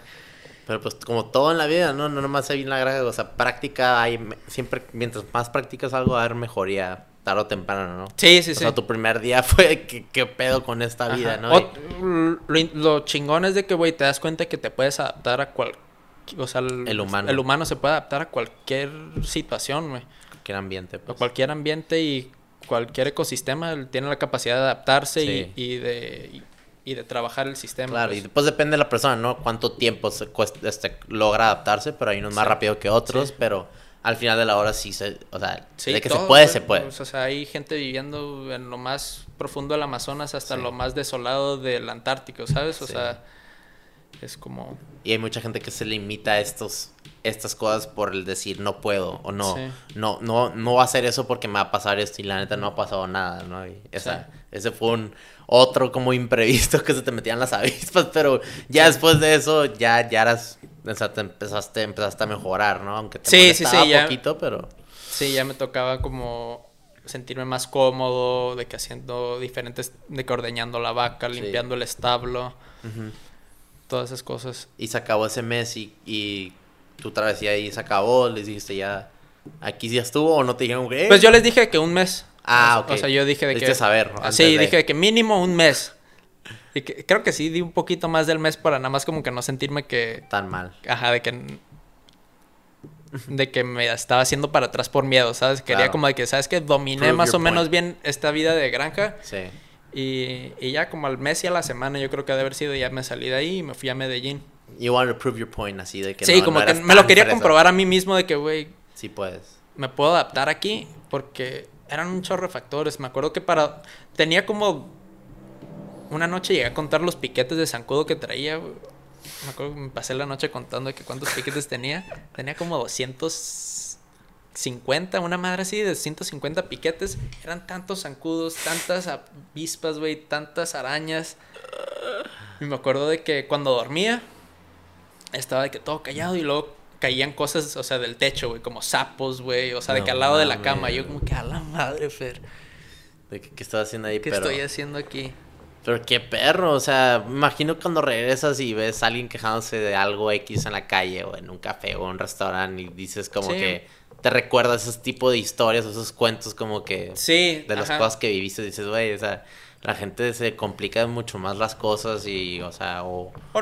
Entiendo, o sea, entiendo Ajá. que todos viven su vida relativo a las experiencias que tienen, Claro. pero a mí en lo personal me ayuda a poner como en perspectiva, de que, güey, pues, o sea, yo ya viví esto, o sea, güey, no me voy a complicar la vida en X o Y situación, ¿sabes? Sí, sí, sí. Entonces Y- son ese tipo como experiencias que me ayudan a... Y tú poner- puedes, man- ajá, y tú puedes compartir el mensaje y decirles, hey, de que it's not that hard, como les Sí. buscas una solución así bien simple, bien serena a alguien que a lo mejor está complicando algo que Sí, a lo sí mejor me tú da- ya enfrentaste, ¿no? Ajá. Sí, me también como hay como ciertas así como joyitas así de conocimiento que me da como eso de que güey, pues o sea, te vas a adaptar a cualquier environment, sea lo que sea matter o, o por ejemplo, con el buceo, con el buceo está como me ha enseñado de que mucho como este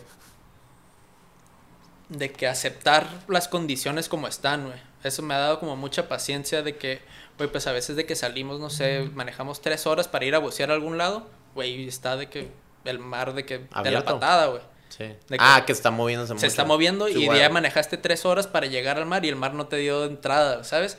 O sea, Entonces no te puedes enojar con el mar, güey, ¿sabes? Es como de que, güey, pues las cosas son it is what it is, güey, y lo asimilé, me ayuda como a asimilarlo como de una manera como más profunda de que, ah, güey, no me voy a... el hecho. Sí, aceptar el hecho y no pelearme con el mar per se, güey, Ya. ¿sabes?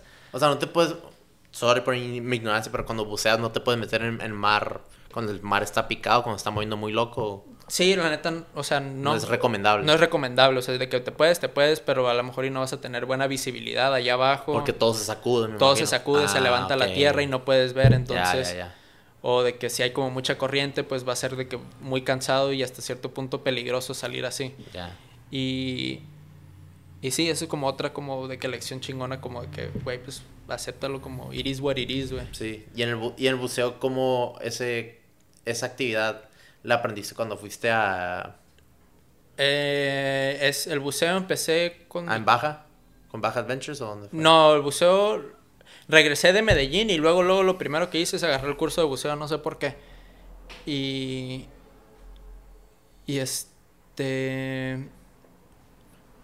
Lo tomé en La Joya, Ah, huevo. Y- Ah, esa, he visto fotos también que estás en la joya de que buceando. Simón. ¿Y qué te llamó la atención del buceo antes? antes... Lo había escrito en mi lista, en mi bucket list, güey. Oh, ok. Entonces de que, ay, güey, venía regresando en Medellín, también había escrito de que ir al Amazonas. Entonces de que regreso y luego, luego, ¿sabes qué? ¿Qué otra cosa tengo en la lista que puedo hacer aquí en Tijuana, güey? Y yo como que, ah, buceo, arre. Entonces de que en putiza de que puse la cita para ir a la clase de buceo. Y... Y ya, este, tomé el curso y... Dos meses después también me fui a Vietnam. Qué perro.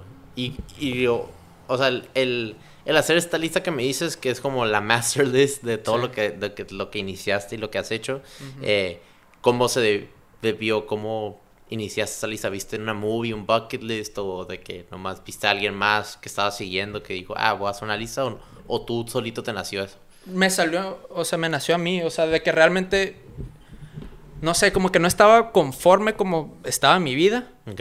La verdad, o sea, estaba como que, pues, no estoy haciendo como algo que me emocione realmente. Necesitas un nuevo giro, pues. Sí, un giro, algo que... o sea, Saborcito. sí, algo que me... Ajá, exacto. Cambiarle un toque así de Un cambiarle Simón. salsita o sal o... Entonces, de que empecé a escribir de que, ay, ¿qué puedo hacer? De que para mínimo como mover la sangre y sentir como algo de adrenalina. Y escribí la lista así, 40 cosas. Perro. Y poquito por poquito. Y en el momento yo me acuerdo que me parecían cosas descabelladas, de que me parecía como de lo más descabellado. El simple hecho de viajar a Nicaragua solo, me parecía como una idea como descabellada, así como que, güey, ¿quién hace? O sea, para Sí. gente loca. Y pues, o sea, ahorita ya con las personas que conozco ya es como que algo normal, güey, ¿sabes? Claro. O sea, es como que... Entras a un ambiente, a un un universo, universo de viajeros. Pues. Sí, entonces ya es como que, ah, pues esto ya se normaliza, ¿sabes? Sí. Entonces empiezas a buscar un poquito más de cosas. Pero esa lista la dejé fija y, y hice casi todo. Me faltaron dos cosas. Bueno, todavía me faltan dos cosas. Me falta ir a la India y, y subir un helicóptero. Nunca me he subido a un helicóptero. Ah, huevo. Pero realmente, no sé, todavía no, no, no me mueve mucho subirme a un helicóptero ahorita. Y después de acabar esas dos ya se Ya acaba el mi- capítulo. No, escribo otra, güey. Ah, ok. Sí, Ese es el primero que tienes de listas. Sí, nada más como que lo quiero completar. Digo, tengo otras cosas que quiero hacer. O sea, todavía tengo otras aventuras escritas, pero también quiero como completar esa lista y ya como que move on a otra Next cosa. chapter. Sí, o sea, next, chapter, de, de metas, pues. De metas, De metas de viajar. Qué perro, ¿no? Y el... Y el alemán este que te recomendó ir a, a Colombia eh, a lo del la- la- el plantillo de cacao, Ajá. ¿es el mismo que te recomendó ir a Vietnam? No, no, no. es- él era un italiano, el Cartagena, ah, que perdón, conocí. italiano, sí es cierto. Este, que me pasó el contacto. Y de ahí en Medellín, ya ni en mis últimos días de ese, ese viaje fue como de cuatro o cinco meses, Ujú. desde Nicaragua hasta Colombia. Este, el, el, el alemán me dice, ah, pues yo hice de que lo de Vietnam y, y ahí fue como que, ah, pues sabes que me regreso a Tijuana, aprendo buceo y luego me voy a Vietnam. Ya. ¿Y el italiano sabía español o sabía inglés? Todos inglés. Ah. Sí, con todos la verdad es como... Me comunicaba en inglés. ¿Y el italiano ahí, ahí donde fue al, al plantillo, él también duró un mes, duró más o le ganaste o... No o me acuerdo, fue... Yo creo que sí ha de haber durado el mes, no me acuerdo. No me acuerdo. pero- ¿Y sigues en contacto con ellos? ¿O ya no? sí, con uno sí los tengo ahí en Insta. A huevo. Con el italiano no, el alemán sí. Y el alemán ese también es viajero, de que tiene una Sí, página sí. y todo, Sí, de que... ¿Neta? Sí, pues gente que ya lleva de que dos años y medio. ¿Cómo, que- ¿Cómo se llama? Si pudieras decir su nombre o... No me acuerdo de su Insta. Me recomendó un chingo cosas de vato toda madre, pero... Güey, pues ya para fue hace cuatro años. O sea, lo Ya. tengo de que ahí, de que. O sea, Ay, cuando- pensé que era tu brother, a veces se Ah, mandaban, no, no, se no. marcaban, de, No. ¿cuál es tu próxima aventura? No, o- ya no, no, no volví a hablar. Ya, Mucho después de eso. Ya, deberías mandar un mensaje de que. ¿cómo está, canal? De que, ¿Cuál es tu próximo, próximo viaje o algo para a iniciar tu segunda lista? Un, you know, you never know. Sí. Pero qué perro, qué perro que como sea, tú asociaste todo esto en- debido a como que un cambio de rutina de lo que estabas haciendo aquí en Tijuana y dijiste, güey, ya, o sea, ya aprendí de esto y como que no me da, no siento una pasión, I don't feel a drive y decidiste viajar y, o sea, conocí un chingo de lugares debido a eso y como dices tú, es como que cada viaje vas aprendiendo algo más de ti y se te va facilitando el próximo viaje, ¿no? Sí, algo, cosas que no debiste hacer al principio y ya.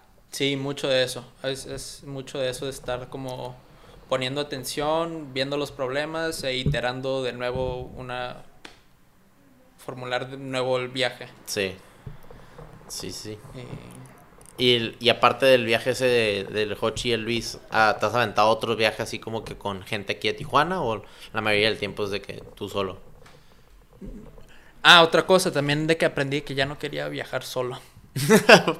Ya era muy solitario, era muy Sí, como que... el pedo de viajar solo, eh, digo, es mi opinión. Realmente Claro. siento que sí vale la pena viajar solo, Pero no siempre. pero no siempre.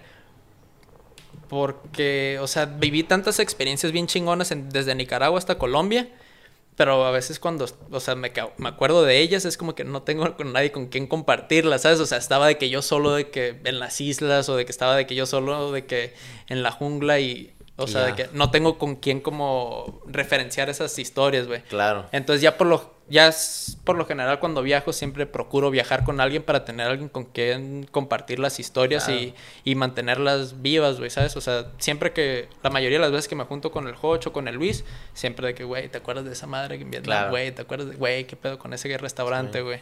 Sí, sí. O cositas así. Pues como el recuerdo que tuve contigo en misiones y era como que hacíamos, neta, hacíamos puras pendejadas, aparte de, pues sí, ir a hacer, a hacer lo del catecismo y hacer el Via Cruz y todas estas cosas, pero era más que nada diversión y, o sea, Sí, era cotorreo. pirotecnia, pirotecnia en, la, en la- en la fogata y, En la fogata. y me acuerdo que arrancar ramas y hacer pendejadas, pero era como el que... tirar el rexón a la fogata. pero es eso, ¿no? Es como que el encontrar el, el- la diversión en las cosas. Sí, E y compartirlo. Compartirlo. Compartir las experiencias es lo como que algo súper valioso de que pues tienes alguien con quien compartir lo que viviste y Claro. puedes compartir un poquito de la felicidad que te dio esa experiencia, güey. Eso está Sí. chingoncísimo, güey. Y de bucear, eh, cuando aprendiste eso de bucear en La Joya, eh, ¿qué, qué lugares has ido a bucear así de que, pues, chingones, memorables? A lo mejor, pues, si estabas con alguien, ¿no? O solo, pues, o sea, Buceo. Buceo solo he ido aquí en la baja, no he salido Ok. de que fuera, de que a Bahía de Los Ángeles, En Gonzaga, eh, también. Gonzaga, Está este... bien perro Gonzaga, me encanta. Gonzaga está bien perro. Una vez fuimos, fuimos en tiempos de, despuesito de la pandemia, creo. No, no, no, no, perdón. Fue en el 2000, ay, güey, 2019, septiembre. Ah. Acaba de terminar mi jale y nos fuimos porque era una semana que yo ya, pues, ya no estaba chambeando y iba a entrar a la otra a la otra chamba, entonces fue como que un momento perfecto así como de tomar un break y empezar como que from zero y nos fuimos a, a Gonzaga, de que creo que fue jueves o domingo, pero literal no haces nada, es lo más increíble de todo, o sea, porque no hay, o sea, si vas, a, te subes a la panga y puedes ir a pescar o te puedes ir a los, a los corales y meterte un rato, pero está bien concha porque tú, como dices tú, no hay, no hay tanto que está jugando tu mente un chingo de responsabilidad, no estás disfrutando de lo que es, ¿no? El panorama de Gonzaga y, y la bahía. Y está bien perro como cuando sube, sube la... Cuando hay, hay, luna, hay luna, sube la marea y los hace un laguito y luego baja otra vez. Sí, sí, sí. De que yo no me creía de esa madre porque veía el barco que estaba, una lanchita que estaba pegada a la arena y dije, güey, como que hubo una sequía aquí, de la nada se levantaba. Ah, huevo. Está bien tripeado, ¿no? Sí, sí. Las ¿Cuántas, veces, ¿Cuántas has ido a, Gonzaga? Imagino que varias. Uh, unas cinco, seis, yo creo, en los últimos cinco años. Ya. Y ahí fue donde buceaste así como. He buceado en Gonzaga, en Heréndira me gusta mucho. Eh, aquí en la bufadora está increíble de que ir a bucear. Está muy perro. O sea, se, ve muy, muy clarito y todo. Súper claro. En verano ahorita específicamente está increíble el mar. Nomás he ido para ver a esa madre que sale el agua acá. Ah, güey, pues toda la costa de allá. Ahí te puedes meter. Está de que preciosa la costa, parece como una costa italiana. Está de que los acantil. A mí, de las partes más bonitas de la baja, esa, la costa de Campo Zeppelin y ahí va como varias playitas ahí, perrísimas, me fascina. Un verano creo que fui todos los fines de semana ahí. No mames. De que me quedé fascinado con, con esas playitas, ¿Y con quién, o sea, con quién ahí te conectaste con alguien, un capitán ahí de Ensenada y te llevó? No, no, no. Para bucear, o sea, salgo solo. Nomás te estacionas del carro y te metes ahí entre las piedras. Sí, entre las piedras, bajas y te metes así. ¿Solo te fías? En ocasiones sí. Ese verano que sí me pasé de lanza, sí había de que nadie me quería de que acompañar y dije, güey, pues tengo que ir, tengo que ir, están bien chingonas las condiciones, porque las condiciones de buceo a veces agarran meses y meses que no están buenas, güey. Entonces cuando empieza de que haber como buenas condiciones, es como que, güey, es el tiempo, ahorita o nunca, güey. ¿Y cómo, cómo sabes cuándo es buenas condiciones? ¿Checas en el internet? Hay como maneras más o menos de ver de que si el viento, este, las corrientes, este, la claridad del cielo, o sea, si hay nubes o, o si llueve va a estar Súper pues mala visibilidad, ajá, no vas a ver nada. Entre menos, me imagino, entre menos nubes hay, mejor Si está el sol, de que el sol ayuda como a romper como diferentes tipos de plancton y eso como da más claridad en el mar. O sea, ¿brilla la planta o...? No, no, no, nada más, o sea, ayuda a, romper diferentes, este, como bacterias y cosas que tiene el mar y lo hace como más claro. no sabía. Este, entonces sí hay como diferentes factores, pero realmente con el mar nunca hay nada certero siempre es de que, güey, pues a ver si, o sea, siempre vas con de que, güey, pues ojalá y si toquen buenas condiciones esta vez. Como el clima también, ¿no? Se podía decir, o sea, de que... Sí, más o menos te puedes dar una idea, pero... De que va, va, a llover y de que no, pues va a llover todo el día, de que la neta hay veces que llueve nomás 10 minutos durante el día, especialmente pues, en, Tijuana, San Diego, ¿no? Es como que cambia muy, muy rápido, ¿no? Sí. Y, y todo esto que tú aprendiste solo y te fuiste solo de, en el buceo, o sea, nunca te ha Nunca te ha pasado por la mente con que la madre, o sea, literal, si me voy a bucear solo, pues nadie, si pasa algo, no sé, en el tanque. Es que, güey, es como muy difícil tratar de entender el riesgo, o sea, porque vas dando pasito por pasito por pasito y, de buenas a primeras ya estás de que yendo solo a bucear de noche, güey, ¿sabes? O de que es como muy progresivo ese tipo de, de que te expones a ciertas condiciones. ¿Y cuánto, cuánto te toma normalmente para alguien que quiere así, quiero aprender a bucear, cuánto le, toma para hacer como que entre... Pues ahí sí depende, o sea, qué tan aventado seas. O sea, hay gente que he visto de que agarra buceo y a las dos semanas dice está yendo solo a, bucear de noche, ¿sabes? O sea, realmente es... Cada quien este, ve el riesgo de una manera diferente. Yo soy más aprensivo, yo sí soy como un poquito más miedoso de cierta manera trato de ser muy calculado con los riesgos que tomo. Pues lo que escucha la gente ahorita para tirar, para irte allá a un pueblito en Colombia, entonces pues, te escucha bien aventado, ¿no? Pero pues... Sí, pero es que son pasitos así progresivos y realmente ya cuando estás ahí es de que, a la madre, hace seis meses nunca hubiera pensado esto, ¿sabes? Ok. Pero sí, yo trato de ser como un poco más minucioso con los riesgos y de que, güey, pues no me quiero exponer tanto y... Sí, sí, sí. Y todas esas cosas. ¿Y, y en, en ¿Qué dirías que te da más miedo? ¿En el, buceo cuando te vas hacia lugares que no conoces y solo? ¿O, el viajar y conocer otros lugares, países? ¿O es mm, diferente? Es diferente, es... Porque, por ejemplo, ahorita puedo organizar un viaje a no sé, a África y si está sencillo, no me va a dar de que miedo nada, porque, o sea, ay, vamos a turistear en un lugar en África, pues, la neta no, no veo nada de riesgo. Y en el mar es no, no es tan certero si vas a ir. Ajá, o de que si me toca ir a escalar una montaña o algo así, es como que, ay, pues, no sé qué tan apto físicamente esté para esta actividad y ahí es como que ya te empieza, me empieza a mover un poco más el tapete. Ya. Este... Y... Y de, también escalar, esca- has escalado varias montañas, de lo, lo- lo que he visto también en fotos, o no tanto las Pues el año pasado me dio mucho como por la escalada en piedra, rock Ok. climbing. Empecé a ver muchos documentales de eso y me gustó mucho este el, el ejercicio. Me gustó mucho como la actividad física de eso. Y este le di como un año a la escalada y entrenaba y pero este año como que me empecé a lesionar de que tuve como varias lesiones y Pero- es como que le puse un poquito de pausa, pero también todavía quiero tengo como varios proyectos que quiero escalar, o sea, Debido al rock climbing te lastimaste sí, por eso. sí, debido al rock climbing y ¿Y por qué crees que fueron esas lesiones o fue por nada más son cosas que pasan. te o sea, caíste o Sí, me caí en Chale. este este en una ruta así bien facilita y caí mal con los tobillos y luego me recuperé y luego fui a hacer una a hacer como algo de montañismo y luego tuve como lesiones de rodillas y ahí este año sí he estado como medio chafa en ese sentido donde empiezan a cobrar factura al cuerpo, ¿sabes? Claro, pues ya estamos, ya estás llegando también a los 30 tú también. Simón, entonces ha sido como A mí yo acá operado de la rodilla del menisco y casi me da el patatús en el medio maratón. sí, ¿no? ya sé, ya sé, ya escuché, güey. Entonces You never know, pero pues Sí, escuchar ya. a tu cuerpo, Sí, cuidar. ahorita ya es como mucho, la neta, estos últimos, este año ya es como que, o sea, tratar bien a mi cuerpo, de que, güey, esta madre es lo que, Tu templo. sí, mi templo y lo que me va a dar todas mis aventuras y todo lo que quiero en el futuro, ¿sabes? O sea, Claro. tenerle mucho respeto a, al cuerpo, güey. Sí, La neta sí es como muy, muy importante, güey. Sí, no, y, y me imagino que como ahorita ya dices de que cuando viajas, pues prefieres irte con, con un compañero o compañera y en ese aspecto, pues también el, pues el viajar es como que una, una actividad pues muy solitaria, ¿no? O sea, en el aspecto como, he visto la de, pues has visto la de Free Solo, el documental. Sí, me encanta.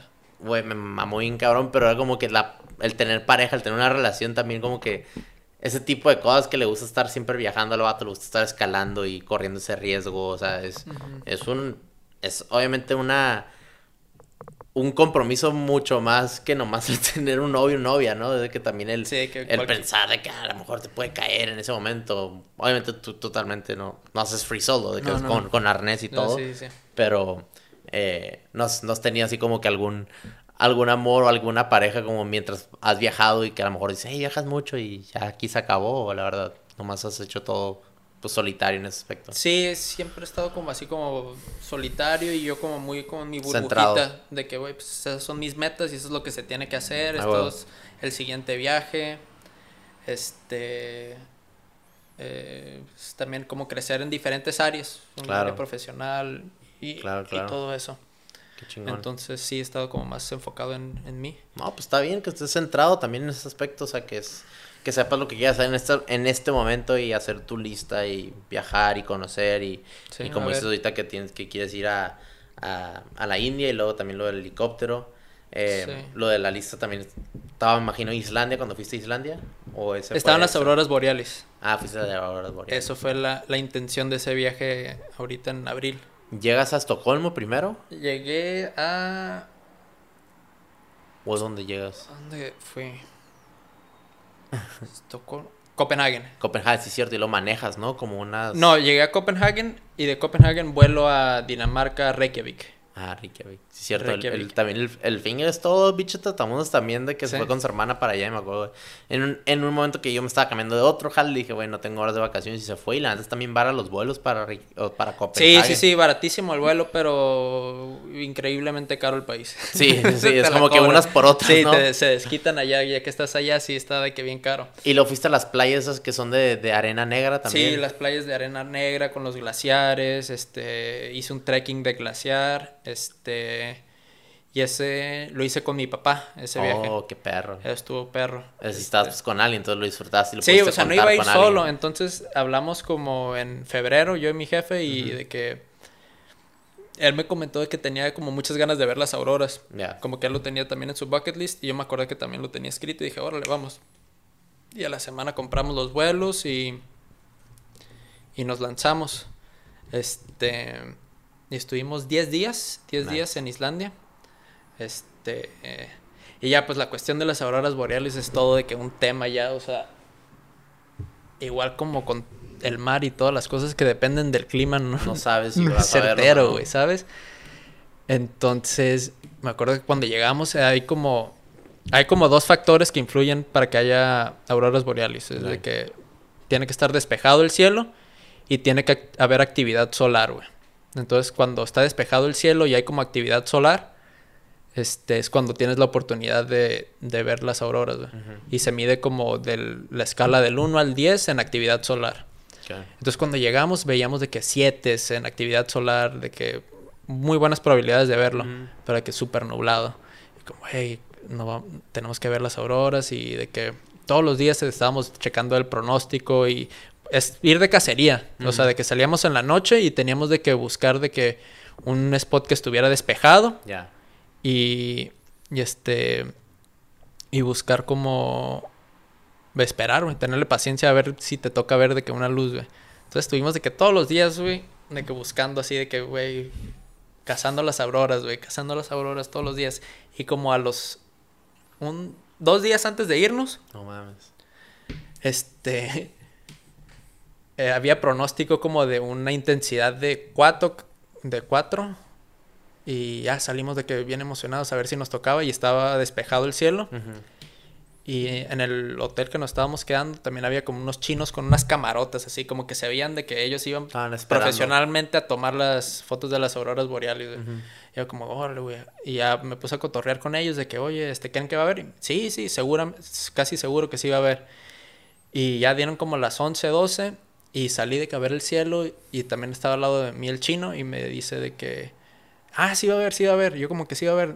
¿En dónde? Aquí, aquí hay una. Entonces ya cuando volteo yo, güey, este, se ve como una nube así bien delgadita con un tinte bien leve a verde, güey. Y ya cuando el vato la toma, toma la foto, güey, se ve de que el color súper saturado Sí, y con sí. súper nitidez la foto. Entonces La dije, apertura de la luz, o sea. sí, entonces como que mucho del trabajo lo hace la cámara. Claro. Y yo iba con la expectativa que iba a haber como un espectáculo de Como luces las as- movies, ¿no? Sí, sí, sí. Entonces fui- sí fue como de que underwhelming eso de que, güey, pues ibas con cierta expectativa y pues te tocó ver como una nube así media verde. Sí. Y dices, bueno, pues ya mínimo I can check it off the list, güey, Ah, ¿sabes? claro, es claro, como que claro. ya mínimo check, güey. Sí. Ya no quiero regresar a Islandia, pero Así, así nos tocó, bueno, obviamente totalmente diferente lugar, pero en Oaxaca. ¿No has escuchado del plancton fluminiscente? ese? Ah, la que- bioluminiscencia. Bioluminiscencia, pues. Simón. Perdón, pero esa madre que, que cuando mueves el agua que se, Sí, que se mueve azul- se mueve y azul. se, se- se prende así cuando, cuando hacen los reflejos de la luna al, al, al mar o pues donde estás en la laguna. Sí, sí, sí. No mames, estábamos creo que en San Agustinillo, no me acuerdo dónde, y ya, pues ya nos íbamos a ir al hotel, pero nada, llegó un vato acá en taxi y traía las letreras esa madre en el, van la van, de que, ah, vamos a ver la- las biolum- bioluminiscencia y toda esa onda, y de que dijimos, pues arre, y andamos pues ya, pues más allá que para acá de la peda, y pues nos, a- nos alborotamos. Y nos llevó, güey, como yo creo que unos media hora, 40 minutos entre... Éramos como 12 compas en Oaxaca. Y nos metimos en la van y el vato estaba manejando como si fuera la India o el vato iba como a... Te lo juro, era como a 100 millas por hora por una carretera así de angosta de ida y regreso. Y el vato rebasando a raza. Llegamos como en media hora, güey, Y ya nos subieron una, una panguilla y nos metieron así entre... O sea, en una laguna, ¿no? Ajá, entre una laguna y la neta ni sabíamos si había pinches cocodrilos ni nada, de que nomás nos dijo, ah, pásale, y nos metimos y hasta nos tiramos de la panga y estábamos ahí de que viendo la, el mar cómo se veía, digo, la laguna de moviendo, pero se veía bien leve así, de Sí, que sí, nomás sí. es como un reflejito así de sí, que... probablemente si pones la cámara. Y la foto, ajá, la Ah. foto del póster se veía así como pinche le subieron el exposure y se veía así como luz de neón, así Sí, como un rave en el mar y era como que, güey, pinche raza, o sea, también en ese aspecto, ¿no? Sí, también. Digo, a mí me tocó un 4 de, de intensidad. A lo mejor si te toca de que un 9, un 10 es como Sí. que sí ves el espectáculo, pero las probabilidades a lo mejor y no son tan buenas. Y también probablemente con la bioluminiscencia es como Sí. que pues te tiene que tocar ciertas condiciones para ver el espectáculo y pues si El tienes 100%. expectativas muy altas, pues a lo mejor y te decepcionas, güey. Exacto. Sí, sí, sí. Y entonces, ese viaje que es la, fue la primera y ya, o sea, es la única vez que has ido a Islandia. O ya has ido otra vez. No, es la primera y La única primera vez que he ido a Islandia. Ah, huevo. Este.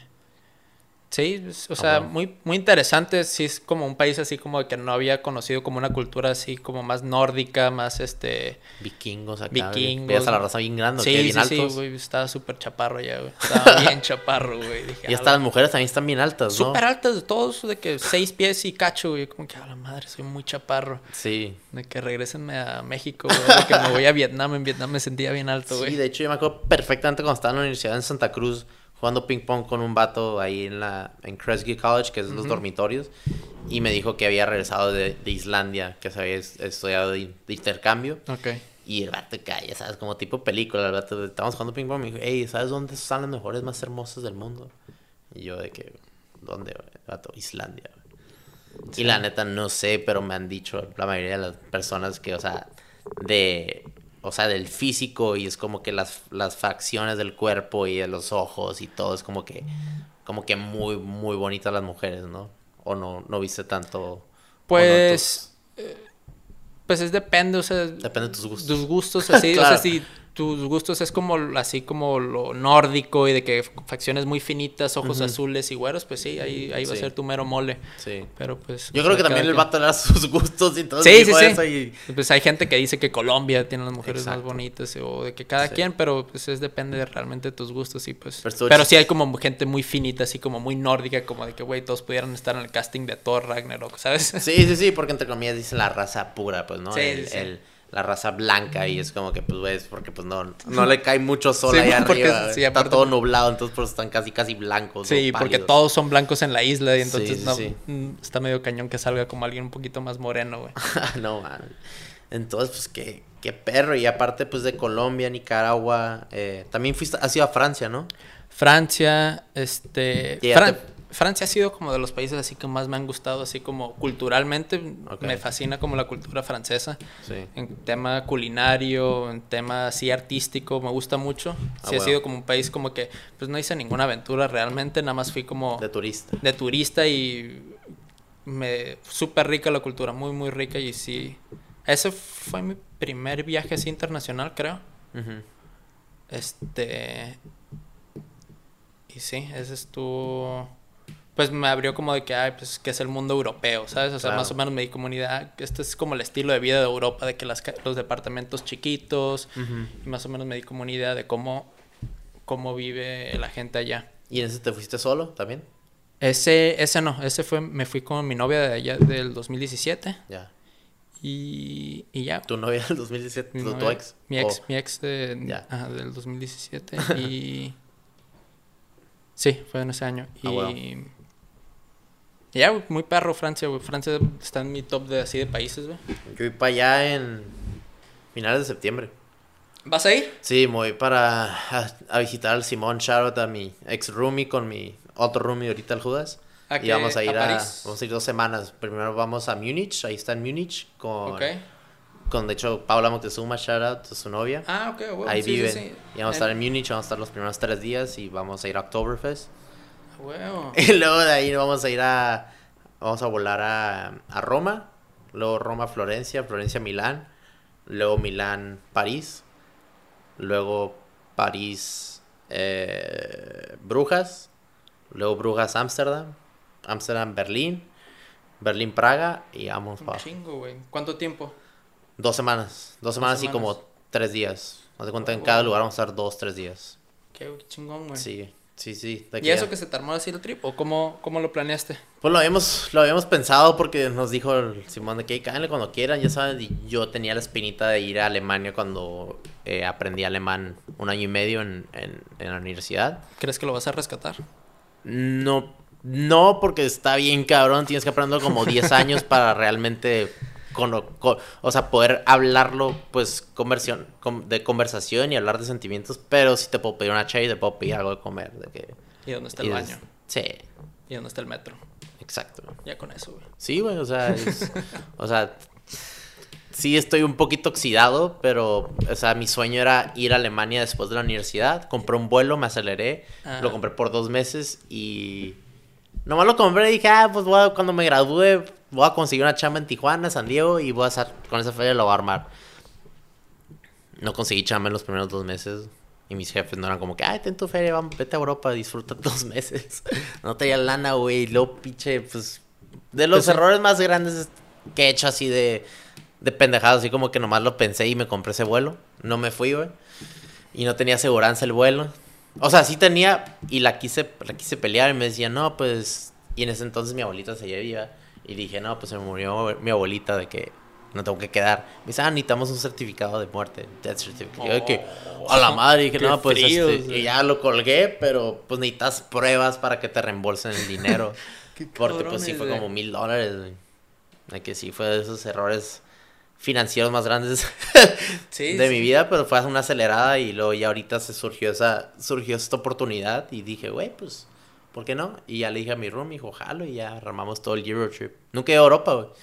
Ah, ¿nunca has cruzado? La primera vez al lado, para el otro lado del charco, güey. Qué perro, güey. Entonces, este, pues para la gente como yo, o pues la gente que se va de mochilazo, tú que eres obviamente un experto y ya llevas varios, varios, varios viajes hechos, eh, que sería de los tips así como que más, más fáciles, pero al mismo tiempo tú las primeras veces no te diste cuenta. Eh, Uno, dos tips ahí. pues, o sea, lo que siempre recomiendo es de que viajar con intención, güey. De que tener como propósitos de que, güey, o sea, de que, ah, pues voy a ir a Alemania al Oktoberfest, güey. Es de que, ah, güey, un propósito chingón de que tener esa experiencia.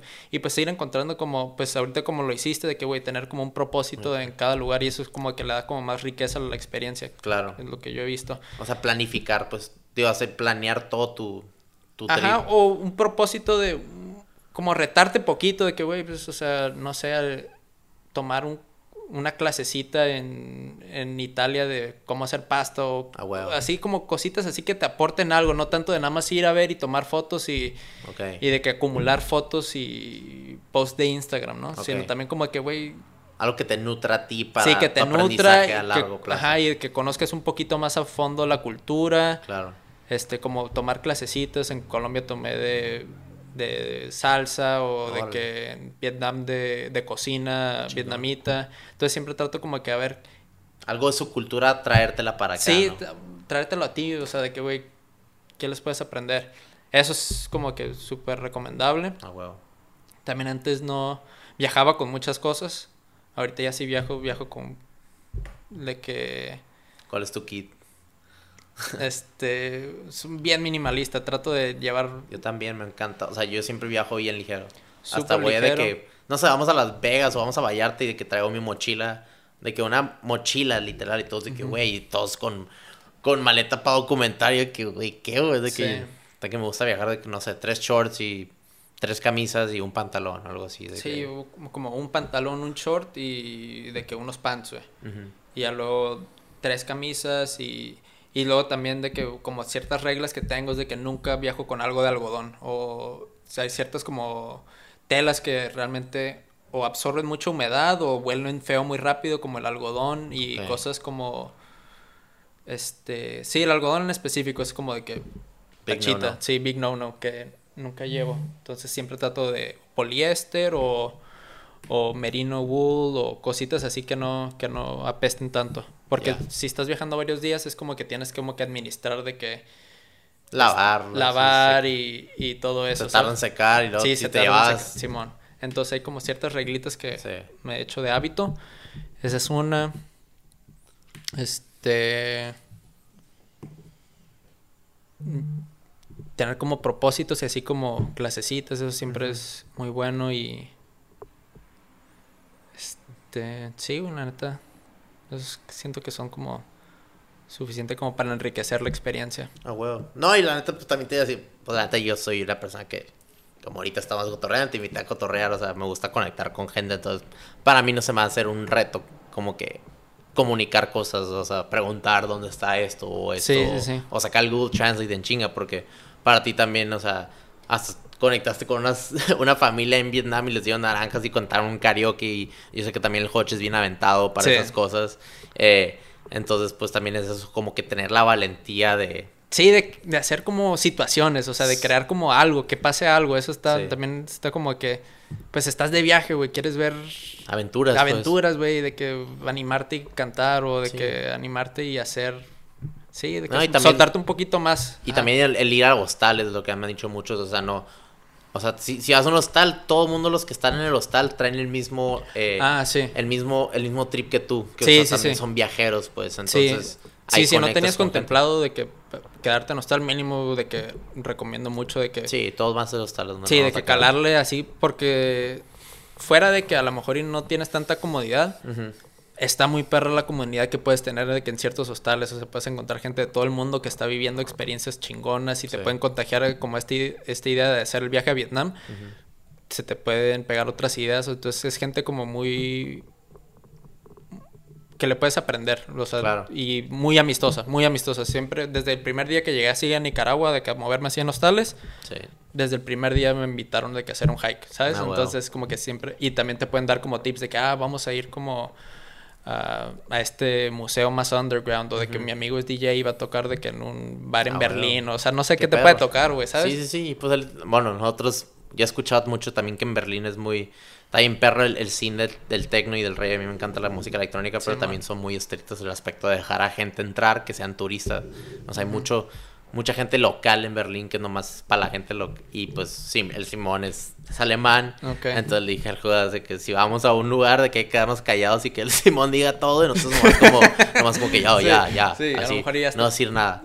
Eh, de que pintarte el pelo un poquito más güero y que llegar así. Sí, más alto, con unos tacones o algo, güey. O sea, Simón. el juego es más morenillo, pero le hay que decir que eres como, no sé, güey, algún mestizo acá, de que, de que te quedó en Alemania, porque pues sí, escuchado que es un- sí son bien mamones y no dejan entrar a raza, pero No sabía eso. sí, sí, sí. Entonces, pues nada, sí, cositas así está, está perro aprender. Y no nomás, pues yo me voy a nutrir, pero también gente que, que está considerando un viaje.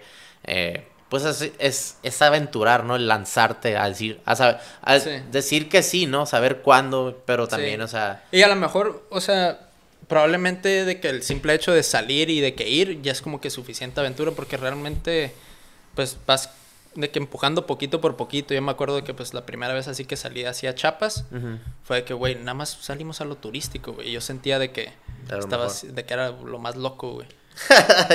No, que- pero. Sí. O sea, es, es, es lo que dices y es. O sea, yo entro. Siempre cuando viajo es como que. Entra mi chip de que no sé cuándo voy a volver a regresar aquí. Entonces yo voy a, a dar mi todo. O sea, mi 110% en conocer, en cotorrear con gente, el explorar. Entonces, o sea, también tienes que ser uno, un- una persona como que. De mente abierta cuando Sí. viajas, ¿no? O sea, no Ajá. puedes cerrarte y de que, ay, no, porque pues. Ese fulanito es, o esa fulanita es italiana y alemán. Sí, sí, sí. No, yo quiero hablar con puro mexicano y gente que habla español. Porque hay, hay gente, gente Sí, que le sí, gusta sí. viajar y, ay, no sabes, no, yo no sé tanto inglés, o me da pena, o nomás saca la palabra yes, no, there, acá, y Sí. así se conectan, ¿no? Y lo que te das cuenta es de que la mayoría de la gente te quiere ayudar. O sea, la gran mayoría de la gente es buena y está como dispuesta a Eso, ayudarte y a echarte la mano. Es lo que te das cuenta en todos los países de que. La mayoría de la gente no te va a saltar, no te va a decir cosas feas. O sea, Al menos que tú, obviamente, llegues con un ambiente que, sí, que a si te desmadre. expones y de que estás a las 4 de la mañana en un barrio que no deberías de estar, pues te estás exponiendo y aumentando el riesgo a que te suceda algo así como un... Sí, haciendo un relajo y un desmadre y tirando ches por todos lados, pues güey, te, ay, te puede ir mal y a lo mejor pues, Simón. no sabes dónde estás y no eres de ahí. Entonces, pues también hasta pues, tú y yo que conocemos a mucha gente pues de, de San Diego o que traes aquí a Tijuana, ¿no? Obviamente todo, hay otra gente que no le gusta venir a Tijuana que porque les da miedo el estar acá y es como que,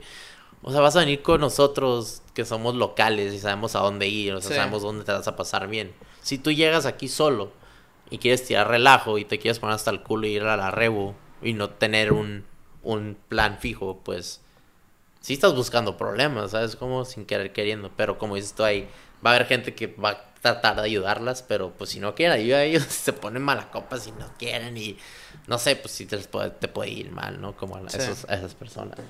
Sí, y digo, gracias a Dios nunca, todos los viajes nunca me ha pasado así como Algo muy extremo que... muy, así como con malicia. Nunca me ha pasado cosas así de que, güey, alguien me quería robar, me quería Sí. asaltar, me quería quitar de qué dinero. En todos lados, en hasta, de- o sea, lugares que para mí se escuchaban así como medios sketches, como Nicaragua o. Managua o este Cosas que ves en las Colombia. noticias que sí están Sí, acá. y digo, pues vienes de Tijuana también, o sea, es como que, güey. Estamos bien, bien, bien Sí, ya. sí, sí, es como que ya, ya tienes ese, siendo de aquí tienes como Ese ese, chip. ese chip, ese Spidey sense de, güey. Survival mode. Sí, está medio sketch aquí, me voy para allá, güey. Ya, ya, ya. Entonces, sí, nunca, nunca me ha pasado así nada sketchy. Este, y sí, todo esto como que ha sido como muy, mucho de crecimiento, mucho de, Sí, de aprender como del miedo. sí. Ahorita una que tengo como planeada es de que un viaje, otro en moto. Este, porque realmente ese viaje sí como el de Vietnam como que me dejó como mucho como el cuscús, güey, ¿sabes? O sea, Sí, sí, te querías, quieres más. ajá, por- o sea, tuve como ya los últimos los últimos días de ese viaje me faltaban como 200 millas para llegar al- a la capital. Ujú. Este, ya estábamos bien cansados, estábamos de que a Luis se le había perdido el pasaporte. Entonces el vato se quedó sin pasaporte y teníamos que llegar a la embajada de, de, México en, en Hanoi. Y, y una de las reglas que teníamos de que en ese viaje era de que no manejar de noche, güey. Y, pero como Luis tenía que llegar, nos fuimos de que todos, órale, pues, de que manejamos hasta la madrugada hasta llegar de que casi a Hanoi.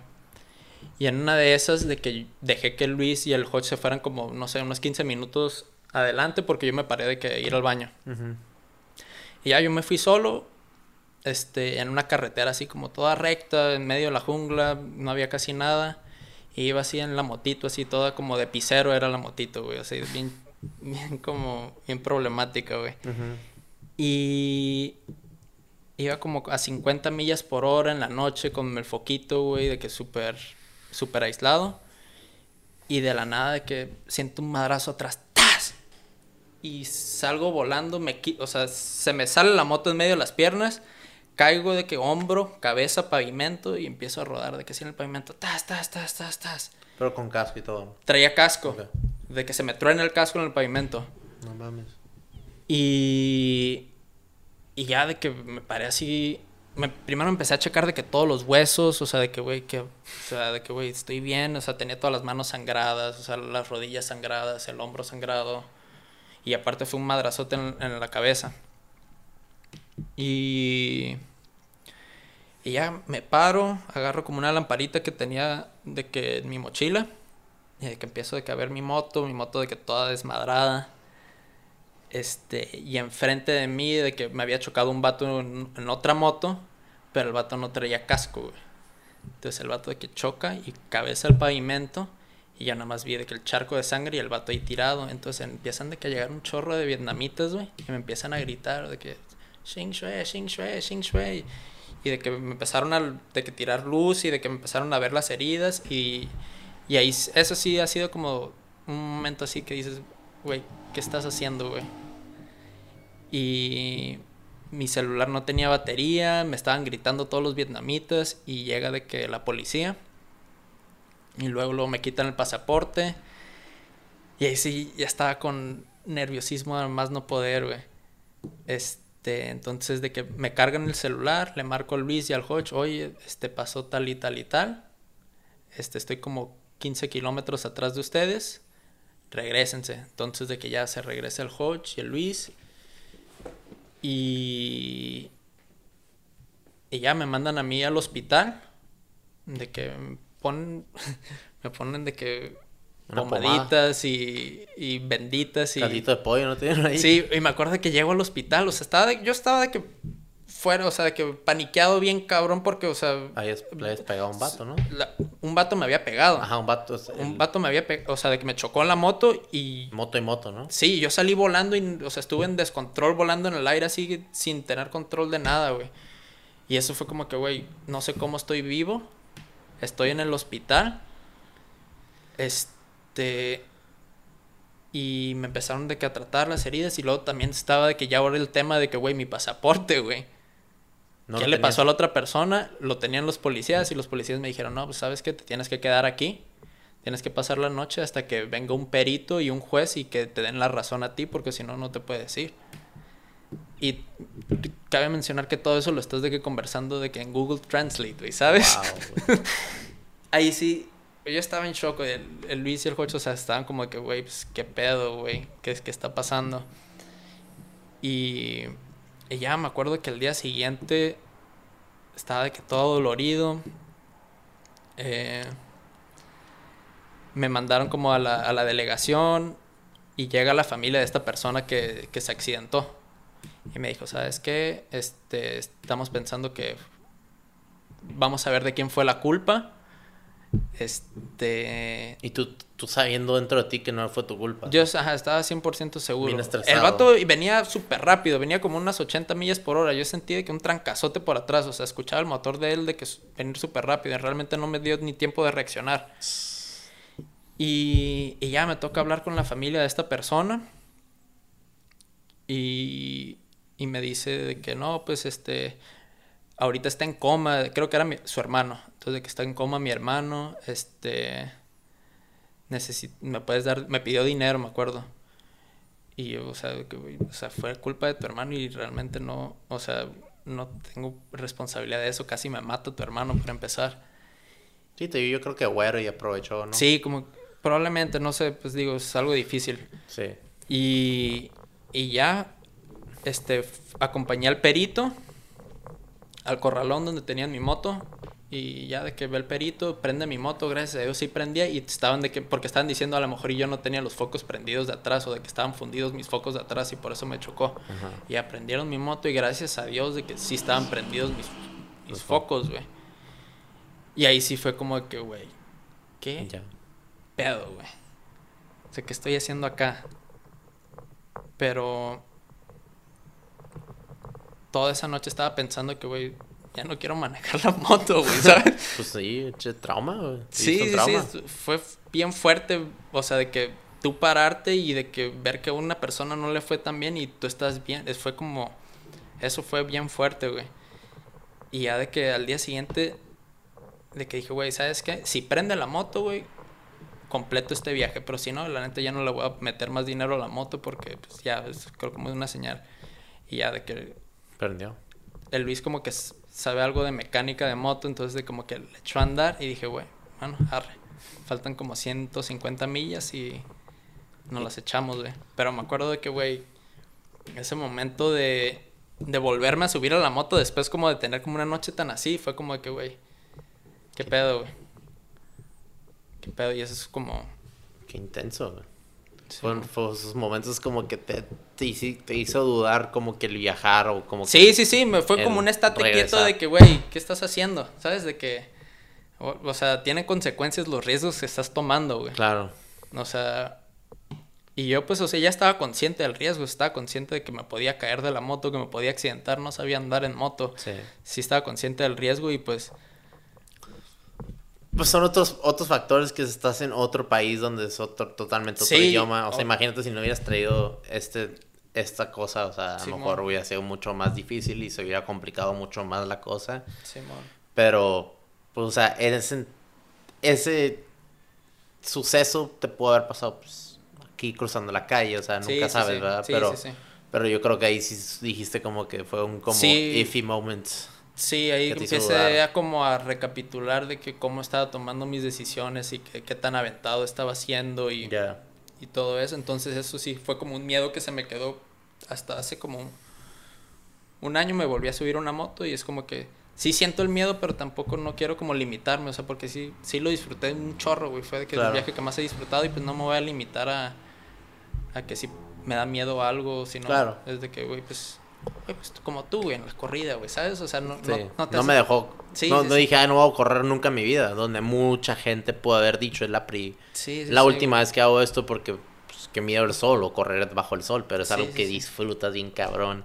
Y es algo que tú aprendes cada viaje, algo nuevo de ti. Entonces, Simón. ¿por qué vas a dejar de hacerlo debido a un accidente? Simón, exacto. Entonces- Como lo que tú viviste con la corrida, o sea, es como que, güey, Sí, porque voy a parar. Si lo, lo- me apasiona esto lo sí, que hago sí, lo y disfruto, lo disfruto. güey, pues, no por miedo, o sea, sí, pues el riesgo está en todos lados, güey, no nada más en lo que te gusta hacer, güey. Y Desde el momento que te levantas de tu cama, estás corriendo el riesgo de que te puedas resbalar de, al lado de tu colchón y descalabrarte, ¿no? Entonces, o sea, si la gente, todos dicen, ay, pues ay, es muy riesgoso eso, ay, pues nunca te levantes de tu cama, güey, quédate ahí para toda la vida. Pues sí, pues. güey. Sí, sí, sí. Pero, pues, wow, yo no, o sea, nunca había escuchado esa historia y la neta, me imagino que es algo difícil que, pues, viviste y lo compartes, imagino que te, te, te da como, esos como que triggers, ¿no? Que dices como que a la madre, que ver, ver ese momento, ¿no? Y ver tus manos y que lleguen Sí, sí. un chingo de gente de un pueblo a gritarte y... Sí, fue como un traumita que tuve como unos seis meses después de eso, donde todavía me despertaban los sueños de esa madre. Sí, no mames. Pero,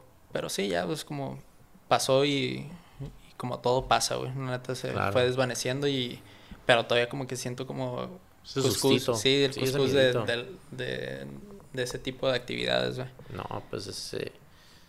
eh, Qué, qué intenso momento viviste y qué buena onda también que pues el Hochi y Luis se regresaron. Sí, sí, y sí. contestaron, porque a lo mejor no te puedo haber contestado, se hubiera acabado la pila Sí, o, sí, sí. o el vato ese que llegó y te dijo, oye, carga el celular para conseguir esa, para poder marcarles. Sí, no, me lo quitaron, me lo arrebataron. O sea, les enseñé que no tenía de qué batería y me lo arrebataron. Y de que regresó mi celular como en media hora. Se me lo pudieron haber robado bien y bonito ahí.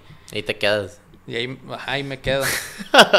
De que sin celular, sin manera de comunicarme. Sí. Digo, o sea, en peor de los casos te comunicas con la embajada de Estados Unidos y ellos te, Sí, sí, te sí. alivianan, ¿no? Pero pues un proceso mucho más largo. sí, ¿no? sí, sí. Esto fue como, gracias a Dios, de que bien sencillo en, en lo que cabe. Y no se, me, no se complicó mucho ese problema, pero sí pudo haber escalado como un problema así como, más así como legal y, Claro.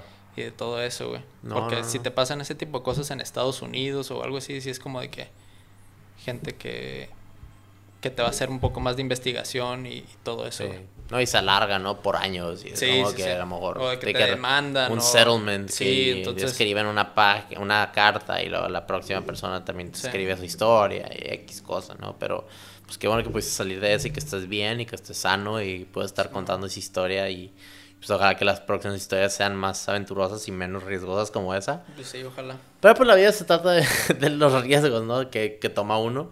Y eso es este pues, aprender, ¿no? Aprender de las lecciones, como dices tú, desde el primer viaje que tenías, que no lo disfrutaste, pero sí lo disfrutaste porque pues te aventaste a, a, a ir ahí a Centroamérica y Sudamérica, pero pues eso se trata, o sea, vas, vas mejorando cada vez que vas viajando, ¿no? Sí, aprendo a... No es que no lo haya disfrutado, sino es más como que aprendo como a disfrutar más o cómo, cómo hacer más eficiente como con el viaje, cómo organizarlo para que lo disfrute más yo y también pues también aprender como de que llevar a alguien que valga la pena, o sea, de que ir con Claro. alguien que, que sume al viaje y que no reste, pues. alguien más, pues alguien útil, alguien que te, Sí, sí, sí. que te ayude, pues O de que mínimo vibras, o sea, de que esté de que con la mente abierta y positivo. Es lo más importante porque si vas con alguien que de que no... Me da quedo en el hotel y tú vete. Es como que, bueno, pues le estás robando como momentum al viaje, ¿sabes? Sí, sí, sí. Entonces, Exagerado. Pues sí, cada quien tiene personalidades diferentes, así como te vuelvo a decir, o sea, dices, ah, pues a lo mejor me da un poquito de miedo esto y esto, pero todo lo que estás contando es como que, güey, estás súper wild, out on the wild de, de aventurero, pero pues para ti es algo que, güey, pues es algo pues normal, pero Sí, alguien que escucha Sí. que no le, pues no viaja tanto, dice, güey, que te ha aventado, ¿cómo que se fue allá por Medellín, por Colombia, hizo esto? Pero claramente la gente que va a escuchar esas historias van, se van a quedar así como que, wow, qué perro que, que, el, que el Fernando pudo hacer esas cosas y pues regresó aquí a contarlas. Sí. Y pues por eso fue una de las mayores razones por que te invité, porque quería escuchar esos, esos viajes, güey, la Esas, neta. esas joyitas que Sí, han la- cada vez que te veo, no sé, en un café, nomás es de que hola y bye, pero pues la neta, pasa un chingo que no te veía, o sea, sentados y cotorrear más de cinco minutos, Sí. y la neta, pues de eso se trata, ¿no? De contar estas historias. Y también, este, cuando, cuando tú viajas, o sea, cuando tú planeas tu viaje, ¿cuál es la mejor manera de, pues, conseguir un viaje eh, económico, vaya? O, o te metes a, a una cierta página, o es de que nomás es kind of wing it, lo que encuentres y ya lo compras, o... Pues lo económico puede surgir como de dos lados, güey. O sea, porque si tienes mucho tiempo para viajar, o sea, por ejemplo, yo cuando me tomé un mes para viajar, lo puedo hacer bien económico si consigo algo interesante que hacer. O sea, si me voy a trabajar de que en una granja, pues, güey, no me va a salir nada y voy a viajar. Pero si tengo de que, cort de que tiempo un poco más limitado, pues sí busco este, siempre hostales, Skyscanner. Ya. Este, y... Y para vuelos, perdón. O sea, vuelos te metes a una, en una cierta... Porque he escuchado como que normalmente entre semana, los martes en las noches, es como Lo que que más mí me ha barato. funcionado son tres meses de anticipación, Ok. no más, no menos. Este... Y salir de aeropuertos grandes. Siempre salgo de Los. Ángeles. Sí. Siempre salgo de Los Ángeles. wow. Este. eh, ¿Qué más para economizar? En los hostales me cocino. Ok. Este, pero también es. Si vas con un tiempo muy corto, pues dices, güey, pues voy a gastar más para que realmente aprovechar la, la oferta culinaria del lugar, güey. Sí, sí, sí. Es como que pues no, también no te puedes de que. Este. Co- Acodar. Ajá, acodar. Sí. No, aparte, pues sí, porque estás viajando y también quieres probar es- Sí, sí, sí. estos restaurantes. Entonces es o- como de que ver, güey, pues, o sea, si está que un restaurante muy bueno así de ostiones en Italia, güey, pues va a salir caro, pero... Ese día te vas a chiquear. Ese, Sí, sí, sí. Pero el próximo día puedes agarrar algo ahí del mercado y hacértelo, ¿no? En la Sí. mañana y para moverte más rápido. Sí, pero- entonces también tener como de que ver en dónde vas a gastar, de que tu, o sea, qué le vas a dar prioridad de que tu dinero, güey. Ok. Porque, o sea, si vas así inconsciente gastando que, ay, pues aquí en la cuadra hay un restaurante que puede estar bueno y te lo vas gastando así, pues, no, o sea, no vas a hacer como cosas que valgan la pena. Ya. Entonces, de que, güey, pues, leí de que Anthony Bourdain fue, también checo mucho eso, Ah, de que los lugares que ha ido Anthony Bourdain, de que Gordon Ramsay o, o no sé, como diferentes chefs de personalidad. Checo huevo. más o menos dónde han visitado y ahí siempre he encontrado como joyitas de que, güey, está muy bueno y barato, güey. Claro. Este, sí, siempre checo de que dónde ha estado Anthony Bourdain, Gordon Ramsay y De lado. esos vatos. Sí, sí vale la pena como investigar eso. Qué chingón. Simón. A toda madre, güey. No, pues sí, esos son tips que también yo estoy aprendiendo y, y neta, te invité también y sacar provecho de eso porque pues también viajar y, y de mochilazo y obviamente cuando esté viajando allá te voy a mandar mensajes de acá, "Ey, güey, ando acá, de que, qué pedo acá, o sea, o... Me imagino que aparte de Francia te has movido ahí alrededor, ¿no? O nomás No, fuiste a fui Francia. a España y Francia. Ok. Pues digo, hasta cuando esté en París te voy a mandar mensajilla acá algunas... ¿Sí estaba- estabas en París? Sí, sí, sí, en París sí. Sí, Ah, tengo huevo. ahí varias recomendaciones de París. Ah, huevo, pelada, güey. panaderías. Ahí te mando unos mensajitos. Oye, ¿y por qué Nowhereland? ¿Por qué te llamaste así? ¿O por qué En el? Instagram, este.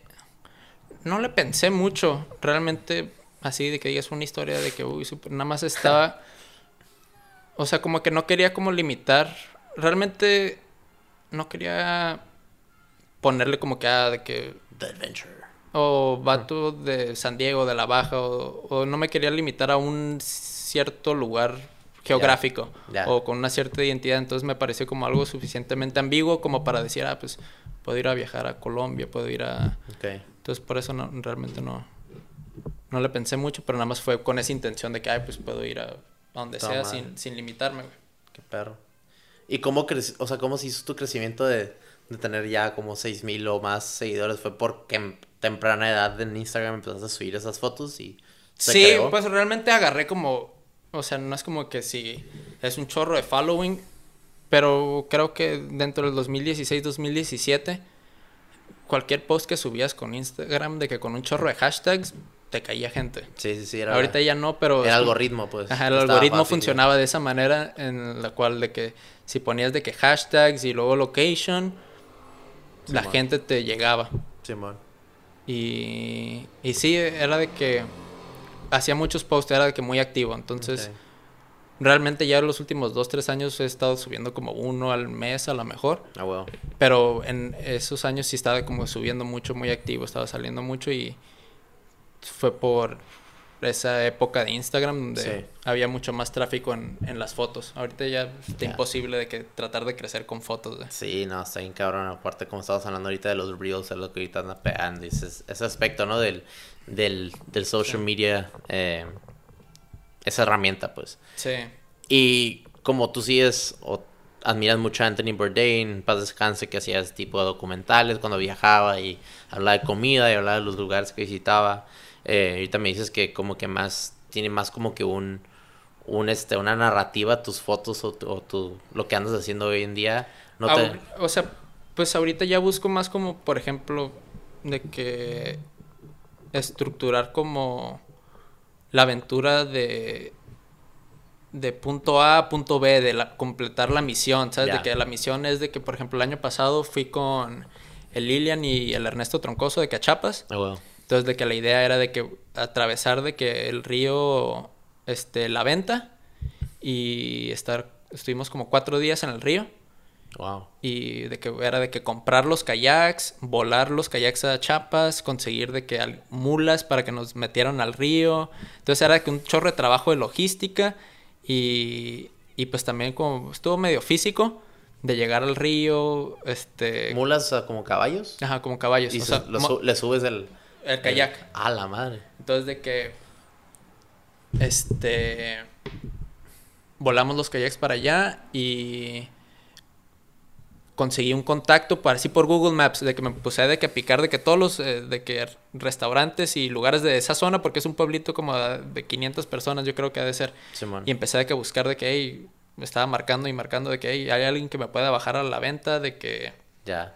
Eh, en Mula y me pasaron un contacto por WhatsApp y estuve que coordinándome con ese vato y, y ya llegamos allá, montamos los kayaks a la mula, bajamos este, al río, fue un hike como de unas 4 o 5 horas Wow. y, y pues llevamos cargando de que la mochila, la casa de acampar, la comida, Perro. este, todo eso. Entonces, ese lo, lo envisioné desde antes, o sea, ya sabía de que, güey, pues va a estar la historia, va a estar el comienzo, como un arco narrativo, güey. Claro.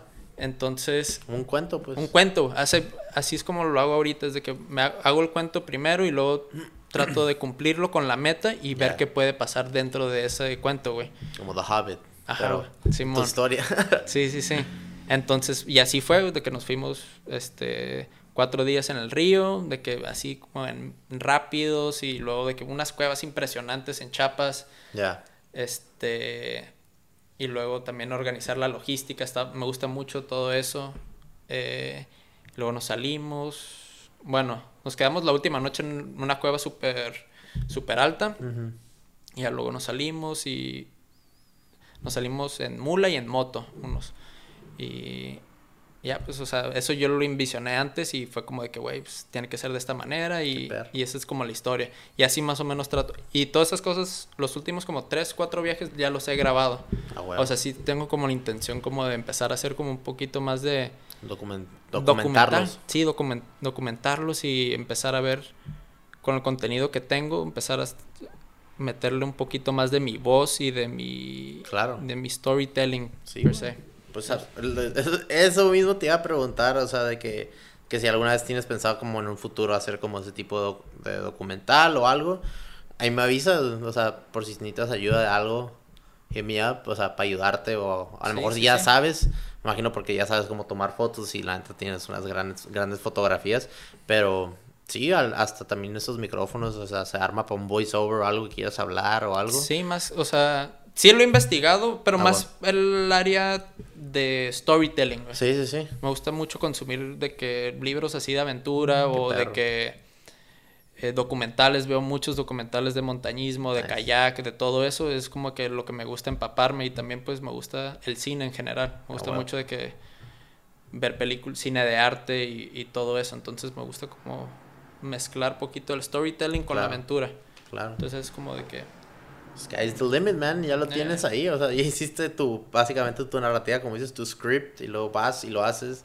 Sí, y man. ahorita me estás diciendo que lo estás documentando, y la neta está perro que, o sea, como dices, cuando vas a diferentes lugares, a diferentes culturas, y lo vives con alguien más, y ya lo puedes contar, pues, o sea, ya hoy en día el, el video es como que Sí, es sí, oro, ¿no? Sí, sí, O sea, transmitir mucho más y llegarle mucho más a... Sí, en YouTube, gente- o sea, imagino que también en YouTube como lo aprendiste cuando aprendiste a viajar y aprendiste a, a- Sí. a bucear y todas estas cosas, es, que es una gran herramienta, también un poquito de tu, de tu sazón, o sea, poder enseñar lo que has, lo, lo que has vivido suena bien perro, porque todo lo que me contaste ahorita, de las experiencias, pues me quedé con la boca abierta, o sea, no, no había escuchado esas historias y neta está perro escuch- escucharlas, pero imagínate, pues, verlas, ¿no? De sí, que, de que contarlas y... Sí, porque es lo que me gusta mucho. O sea, especialmente como con mi abuelo. Mi abuelo es de que le gusta mucho contar de qué historias. Ah, huevo. Entonces me gusta mucho como compartirlas así con mi abuelo, de que le enseño de que los videos, y- o a veces le hago edits a él nada más y de que más o menos para que se dé una idea y como que le, le captura mucho como la imaginación, eso me Sí. encanta. Sí, pues la neta desde, desde, desde chiquitos, esto siempre me, me dice mi hermano que desde chiquitos cuando te enseñan algo o quieres aprender algo, te, primero te hacen un storytelling de algo, pues te Sí, cuentan un cuento Sí. y así vas aprendiendo un mensaje, ¿no? Y empiezas a aprender una lección de vida, un, Sí. un, ¿A ti un por qué te dio el cine? ¿Por qué, por qué estudié cine? Sí. Porque la neta era de esos morros que veía películas 10 a 20 veces al día, la misma película. Y me aprendía todo el guion. No. Sí, luego pues empezaba a ver otras películas, me gustaba mucho, me, me encanta ver la comedia, la neta, me encanta ver otro rollo, me encanta ver, este, eh, No Manches, Black and White con Omar Chaparro, antes, back in the day, me, me gustaba ver todo ese tipo de shows en TV, me gustaba ver Jackass, o sea, muchas cosas de comedia, pero también me gustaba ver mucho el cine en sí, de cualquier tipo de género, o sea, de horror, acción, drama, comedia. Y poco a poquito, pues, o sea, siempre he tenido como que una carisma también de, pues, hacer muecas y hacer como que, decir pendejadas y, sí, sí, sí. y sí, la muy ocurrente. personalidad desde que te conozco es como que... Hacer ruidos raros o hacer sí, cosas sí. así como que ocurrentes y como que nada que ver, o sea, fuera de lo normal. Entonces, como desde, desde la, desde estar chico me gustaba como que todo este tipo, como que el actuar, pues, ¿no? Que se le llama. Y ya cuando me dijo mi carnal en la prepa, "Ey, güey, tomó esta clase de Film and Digital Media de KOR TV, que era lo de reportajes, pues era una cámara y me gustaba grabar porque mi papá siempre tenía una cámara, no sé si te acuerdas, las Mavicas, que metías el floppy y era como si fuera un SIM card hoy en día, pero era el floppy en sí No, no gigante y acuerdo. tomabas las fotos y sacabas el floppy y lo metías a la compu. No, güey. No, no me ¿Y te acuerdo acuerdas de del floppy, claramente? Sí, sí, sí, sí, sí. Pero O sea, no me acuerdo de una cámara con floppy. Sí, se llamaba Mavica, Sony Mavica. Y desde ahí tomábamos fotos y luego ya compré una más chica y tomábamos fotos para cuando viajábamos al Gran Cañón. eh, íbamos a Yosemite, íbamos a diferentes lugares con mi papá, San Felipe, a Mulegé y tomábamos fotos de esas que se revelaban. Entonces como que desde ahí me gustaba mucho porque mi papá también tenía cámaras y tenía diferentes lentes y le gustaba tomar fotos. Entonces como que desde ahí me empezó a, a gustar como que en el, en el, en el ámbito creativo de las cosas. Ok. Y pues de ocurrencia me gusta la creatividad y pues surge así pues mi estar aburrido, sacar alguna mensada. Entonces también ahí pues en Hotel Ranch empecé a grabar y editar y aprender a editar y pues como que se me bajar, trabajar bajo presión y también como que crear Sí. algo en un momento tan, Tan corto. en un día. Sí, con... Hacíamos un reportaje y de que con reporteros y luego hacíamos un package de, no sé, de bullying o de que hablamos de un mensaje de la escuela o cuánto quedó el juego de fútbol o americano y Sí, ya lo ¿no? grabamos y lo subíamos y ya lo subía al aire. Entonces es como que sentimiento, esa gratificación de terminar algo under pressure y también como que Sí, subirlo. ese shot de dopamina de que... Y, y que te veían en la tele, no sé, se sentía perra, eh, te vi en el KBR TV y reportaste algo, o, o Ah, hicimos, y hacía algo, te quedó perra, ah, qué chingón, y desde ahí, pues me gustó, y pues me dije, Y pues, dentro de la universidad decías como proyectos propios de que... sí, sí, sí, o sea, tengo un énfasis en producción, eh, tomé una clase que se llama Film Score, que hacíamos diferentes, eh, pues maniobras para trabajar con, con sonido, Ajá. editábamos, grabábamos cosas con micrófonos y luego nosotros mezclábamos el sonido en sí con Logic, que es el programa de, de audio Pero o no de hacer, sonido. no hacer música per se, es de que nada más de que... No, así grabaron el ruido del o sea, el popote, ruido y de que y luego- los pasos y todo. lo que sea. Sí. Y había un proyecto y luego ya el, el, el maestro pues veía tu, tu proyecto, toda la trayectoria, desde empezaste desde punto A hasta tu punto Z. Y ya veía todo lo que hiciste tú. Y pues ahí era como que freebies, o sea, nomás divertirte y pues encontrar un tipo de narrativa dentro del sonido. Luego tuve otro documental, donde hice un documental de uno de mis mejores amigos, el Ajax, el que hizo la canción del intro. Sí, sí, el sí, intro sí, del- del- que hablaste de eso. Este, hizo un documental de él, de que él hizo un álbum él solo, o sea, de death metal, le encanta el death metal, y él lo cantó, él lo grabó, Y grabó este la como guitarra. el proceso de, de hacer- ¿Cómo empezó? Ajá, Órale, este hecho está en Vimeo, si quieres te lo mando. Eh, pues a él siempre le ha gustado tocar instrumentos. Entonces, él toca la guitarra y él encontró unos samples de batería Ok. en, creo que era Logic o Ableton. Y él metía la batería y él tocaba mientras escuchaba el, el- los, el, pues, la batería y él tocaba la guitarra y luego le ponía bajos. Entonces hizo todo un álbum él solo. Uy, qué chingón, güey. Sí, y pues yo grabé todo desde chiquito, cómo le gustaba la música hasta pun- de punto A a punto Ah, también con backstory de su infancia de... Sí, sí, sí, o sea, de cómo le gustaba y cómo su papá pues le ¿Cuál fue tenía... su proceso y era, todo era eso? su hobby de hacer guitarras, su papá. De, o sea, hacía, empezaba desde lijando la madera hasta ponerle las cuerdas y todo. Y ahí hizo un documental, eh, también hizo una narrativa de un long take que se le llama, pues es una toma sin cortar. Sí, la de... Y era un proyecto. Y era un proyecto que literal, pues nunca corté. Era, se llamaba The Roommate. Y era literal una de nuestras roommates. ¿De cuánto tiempo? eh, creo que como siete minutos. A la bestia. Sí. Imagínate el estrés de que si alguien se mueve mal o de que se cae algo. No, y lo perfecto, lo más perfecto de todo es que todos habían vivido esa experiencia con una roommate que no estaba ahí. Entonces yo le dije a otra morra de que, hey, tú paro, sé la actúa como si fueras la roomie que se salió. Ok. Y literal una morra que es una amiga de nosotros que pues vivía ahí, se pirateó. Que porque se tomó las cosas personal, porque le estábamos diciendo que no estaba cooperando con las cosas de la casa y hacía cosas que poquito de drama. Sí, pero lo más increíble de todo es que todos lo vivieron, entonces yo no tenía que esforzarme tanto en hacer un explicar, guion. ajá, en hacer un guion, entonces como que todos lo vivieron a primera mano, entonces cuando lo grabé, todo el mundo actuó como si vivieron esa experiencia, Claro. ese trauma, entonces... O sea, no quiero sonar bien, bien dark, pero...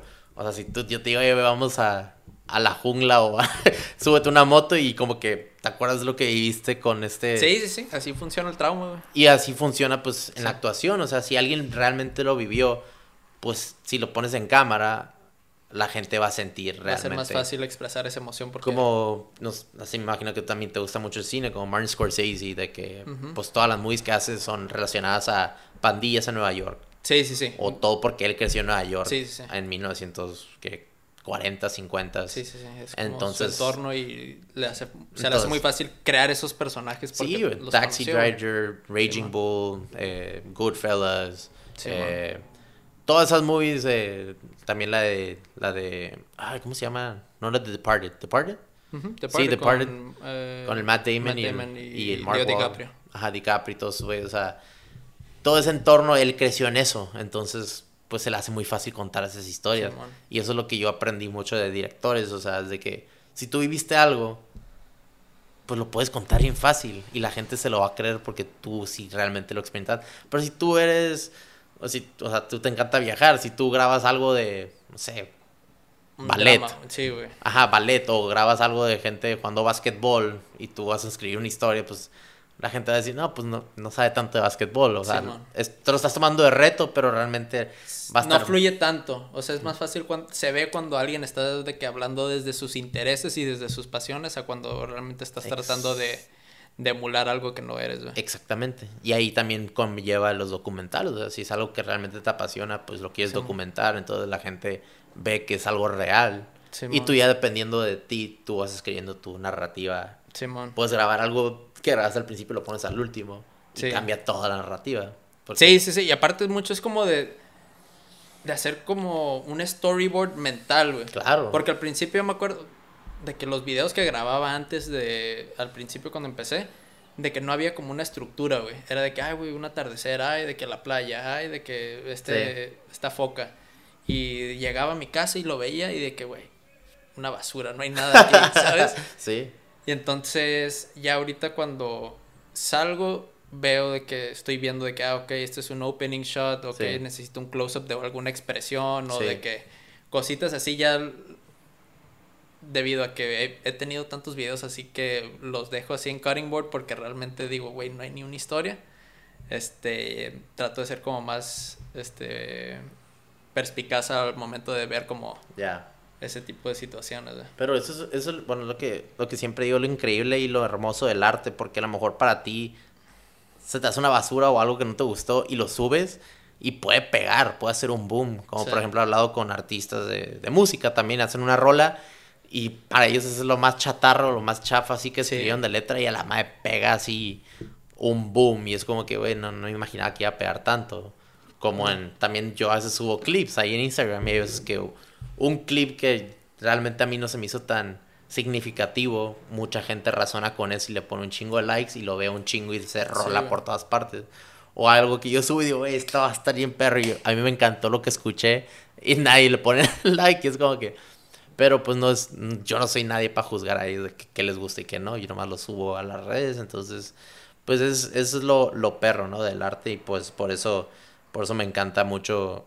Y pues por eso estudié cine, porque era lo que me apasionaba en ese momento. Y, y pues encontré otro camino que fue el trabajar con morros problemáticos, pero de alguna manera también conlleva el, la sociología del humano y el comportamiento humano al actuar, ¿no? Al actuar en una película. Entonces como que ver la sociología entre la, la gente, el comportamiento, también eso me intriga mucho la psicología humana, de que el por qué hacen las cosas la pues, gente. Estás viendo patrones y es más o menos descifrar bien qué es lo que está pensando, cuáles son sus motivaciones de ciertas personas. Exacto. Y al momento de actuar, tú estás tratando de encontrar las motivaciones del personaje, güey. Sí. Claro, literal. Cada quien somos, pues somos actores en esta vida. Cada quien nos ponemos máscaras en cualquier lado y a veces nos las quitamos para ser más vulnerables y conectar con gente. Entonces también cuando trabajo con estos morros es como que al final de la hora, como dices tú, cuando vas a viajar a otros países que piensas que va a haber gente que te va a estafar o te va a saltar, sales con una, un sabor mucho mejor. Dices, a la madre, no, pues no estuvo tan mal de como me lo contaron. O sea, dices, hay mucha más gente bien o que hace el bien que hace el mal. Sí. Por ejemplo, cuando yo trabajo con estos morros que veo los, leo los casos y ah, este morro asaltó a un homeless o, o le pegó a una señora o se robó este carro. Y ya los conozco y me dicen por qué hicieron eso. Y escucho sus circunstancias y me dicen que no tienen papás y que no había nadie en casa y que encontraron una manera donde había un apoyo moral dentro de una pandilla. Y es como que, oye, pues ese, es, ese fue su ambiente donde creció y yo no soy nadie para juzgar y decir, güey, pues estás bien menso porque no te metiste a la prepa y, y no y no, te, no, o sea, estudiaste, hiciste tu tarea, hiciste todo el bien. Es como, pues nadie me dijo que eso era bien. O sea, sí, sí, sí, no. Son un compás moral. Ajá, no es como que si. Yo no creo que, o sea, que la gente es como que mala por naturaleza, sino es como que, güey, todos estamos en el mismo barco tratando como de buscar una felicidad y dejar de sufrir. Entonces, ese es el motor mayor de todos los seres humanos, creo yo. Sí. Entonces, de que, güey, pues si alguien te está saltando es porque te está cargando con sufrimiento de algo. Sí. Y por necesidad de algo. y por necesidad de algo y no lo está haciendo por querer ser malo. O sea, él quiere dejar de sufrir y ser feliz, güey. Sí. ¿Nunca viste esa película, perdón, la de Denzel Washington, de su morro que, que necesitaba un trasplante de corazón? No, no la vi. Ay, se me fue el nombre, pero era... Pues estaba haciendo todas las... Todo lo posible para que le dieran un trasplante de corazón a su hijo, pero no estaba en la lista, en el número uno de la lista de trasplantes. Entonces el vato secuestra todo un hospital. O sea, encierra a todos en el hospital con una pistola. Ah, a lo mejor y la, creo que sí la he visto así como en cachos, güey. Ándale, pues hace todo lo imposible para conseguirle el corazón a este, a este morro. Pero es como que empatizas con él y dices, güey, pues quiere salvar a su hijo. Simón. Y si tú lo ves fuera de ese contexto, dices, güey, pinche loco, qué pedo, quiere matar a todos por loco, ¿no? Simón. Pero es como que todos tienen un patrón o todos tienen una razón por cuál están haciendo las cosas. Y si tú ya llegas al, al mero mole por qué están haciendo eso, es de que ok. Sí. Al final de la hora no es, no es una persona mala por naturaleza, es debido a sus circunstancias. Simón. Pero sí, nos fuimos de un viaje Sí, sí, nos fuimos en deep, güey. Pero no, a bucear, güey. Está perro, ¿no? Gracias por, por preguntar eso y por qué estoy así. Nos llevamos hasta un rabbit hole, pero es, es debido a decisiones de la vida y tus circunstancias y la neta, pues tu circunstancia fue que estabas en la universidad en el CETIS y no te estabas encontrando en ese momento, o no había esa luz que te estaba llamando y pues dijiste viajar a Chiapas y pues hoy en día estás aquí para contar las historias que contaste que viajaste y, y la neta, qué chingón que, que, que has hecho todo esto y obviamente me imagino que vas a seguir viajando y conociendo y ojalá pronto en, en algún momento ve, empieza, empieza a ver videos tuyos aparte de fotos y y avísame también con cualquier pregunta que tengas ahí de, editar, cuál es el mejor programa o, o, qué se necesita y yo con todo gusto ahí estoy para darte información. Este, Entonces en Instagram te podemos seguir como The Nowhereland. The Nowhereland. Sí. Para que ahí chequen tus fotos bien chingonas y se les antoje viajar. Y te, te Cincho te va a caer un mensajillo acá de que, güey, acá, jálate el, tu itinerario de Vietnam o algo así. sin lo de Sí, las sí, sí. motos o a lo mejor de las soy- motos. O sea, lo hago para compartir también. Es como Claro. que, todas las preguntas es como que sí, lo que es poco que sé o lo mucho que sé, lo comparto. Este, entonces. Ah, huevo, ¿no? Y este, te, te, te agradezco otra vez en contar, contar estas anécdotas que a veces piensas como que, fa, güey, fui solo, pero pues no lo conté o no, no, no- nadie más lo vivió más que yo, pero Sí, este tipo de conversaciones es lo que yo quiero traer a, a la mesa, pues es escuchar estas cosas y decir, oh, este dato se lo aventó solo, yo también me lo voy a aventar y perder ese miedo, ¿no? Sí, sí, que sí, mucha pues, gente... así yo mismo agarro mi inspiración, o sea, porque veo de que otras personas que hacen de que ah, hice este viaje, o de que el de Vietnam, o de que el del Chiapas, o sea, pues así es como se pasa el mensaje y es pues la, el propósito de, Exactamente. de aquí de platicar. Sí, ¿no? Y viajar y agarrar poquito de cada cultura, de cada lugar que viajas y, y traerte todas esas experiencias Sí, y compartirlo con tu comunidad, ¿no? Sí, y eso sí. es lo que estamos haciendo. Este, pero sí, qué chingón que ya estuvimos más de las dos horas cotorreando, güey. Ah, huevo. Te digo, siempre, o sea, no se siente eso de que qué tan rápido se pasan conversando, pero, pero la neta, muchas gracias por venir, carnal, te lo agradezco. No, un placer, gracias por invitarme, güey, la neta. Y la neta, pues sí me divertí mucho aprendiendo más de diferentes lugares del mundo y, y ojalá que en un futuro se repita otra vez, no sé, en unos seis meses o un año y contar más de tus aventuras. A ver qué sale este año. Sí, hasta a lo mejor traerte al... O que venga Luis y el Hodge aquí cotorrear de sus viajes, güey, está Sí, bien sí, perro. pues, ya llevamos varios juntos también. Ah, huevo. Entre nosotros. A Sí, toda man. madre, sí, contar esas anécdotas de eso se trata, güey. Telling stories, man, storytelling. Storytelling. Pero pues Yeah, ya saben, raza, este, la gente que llegó hasta ahorita, pues pueden seguir a The Nowhereland, el Fernando Victoria, pueden seguir aquí a su host, el yo bajo Borkin en Instagram, en YouTube, el Border Kid y también TikTok y creo que ya. Sí, ya. Ah, no, Facebook también. Pero ya saben, raza, eso me olvida, lo repito tanto, dicen que fuck. Pero ya saben, raza, este, hasta el próximo episodio. Catch you later. Gracias por venir, vato. Peace out. Gracias, Otto. Rock on. Chao.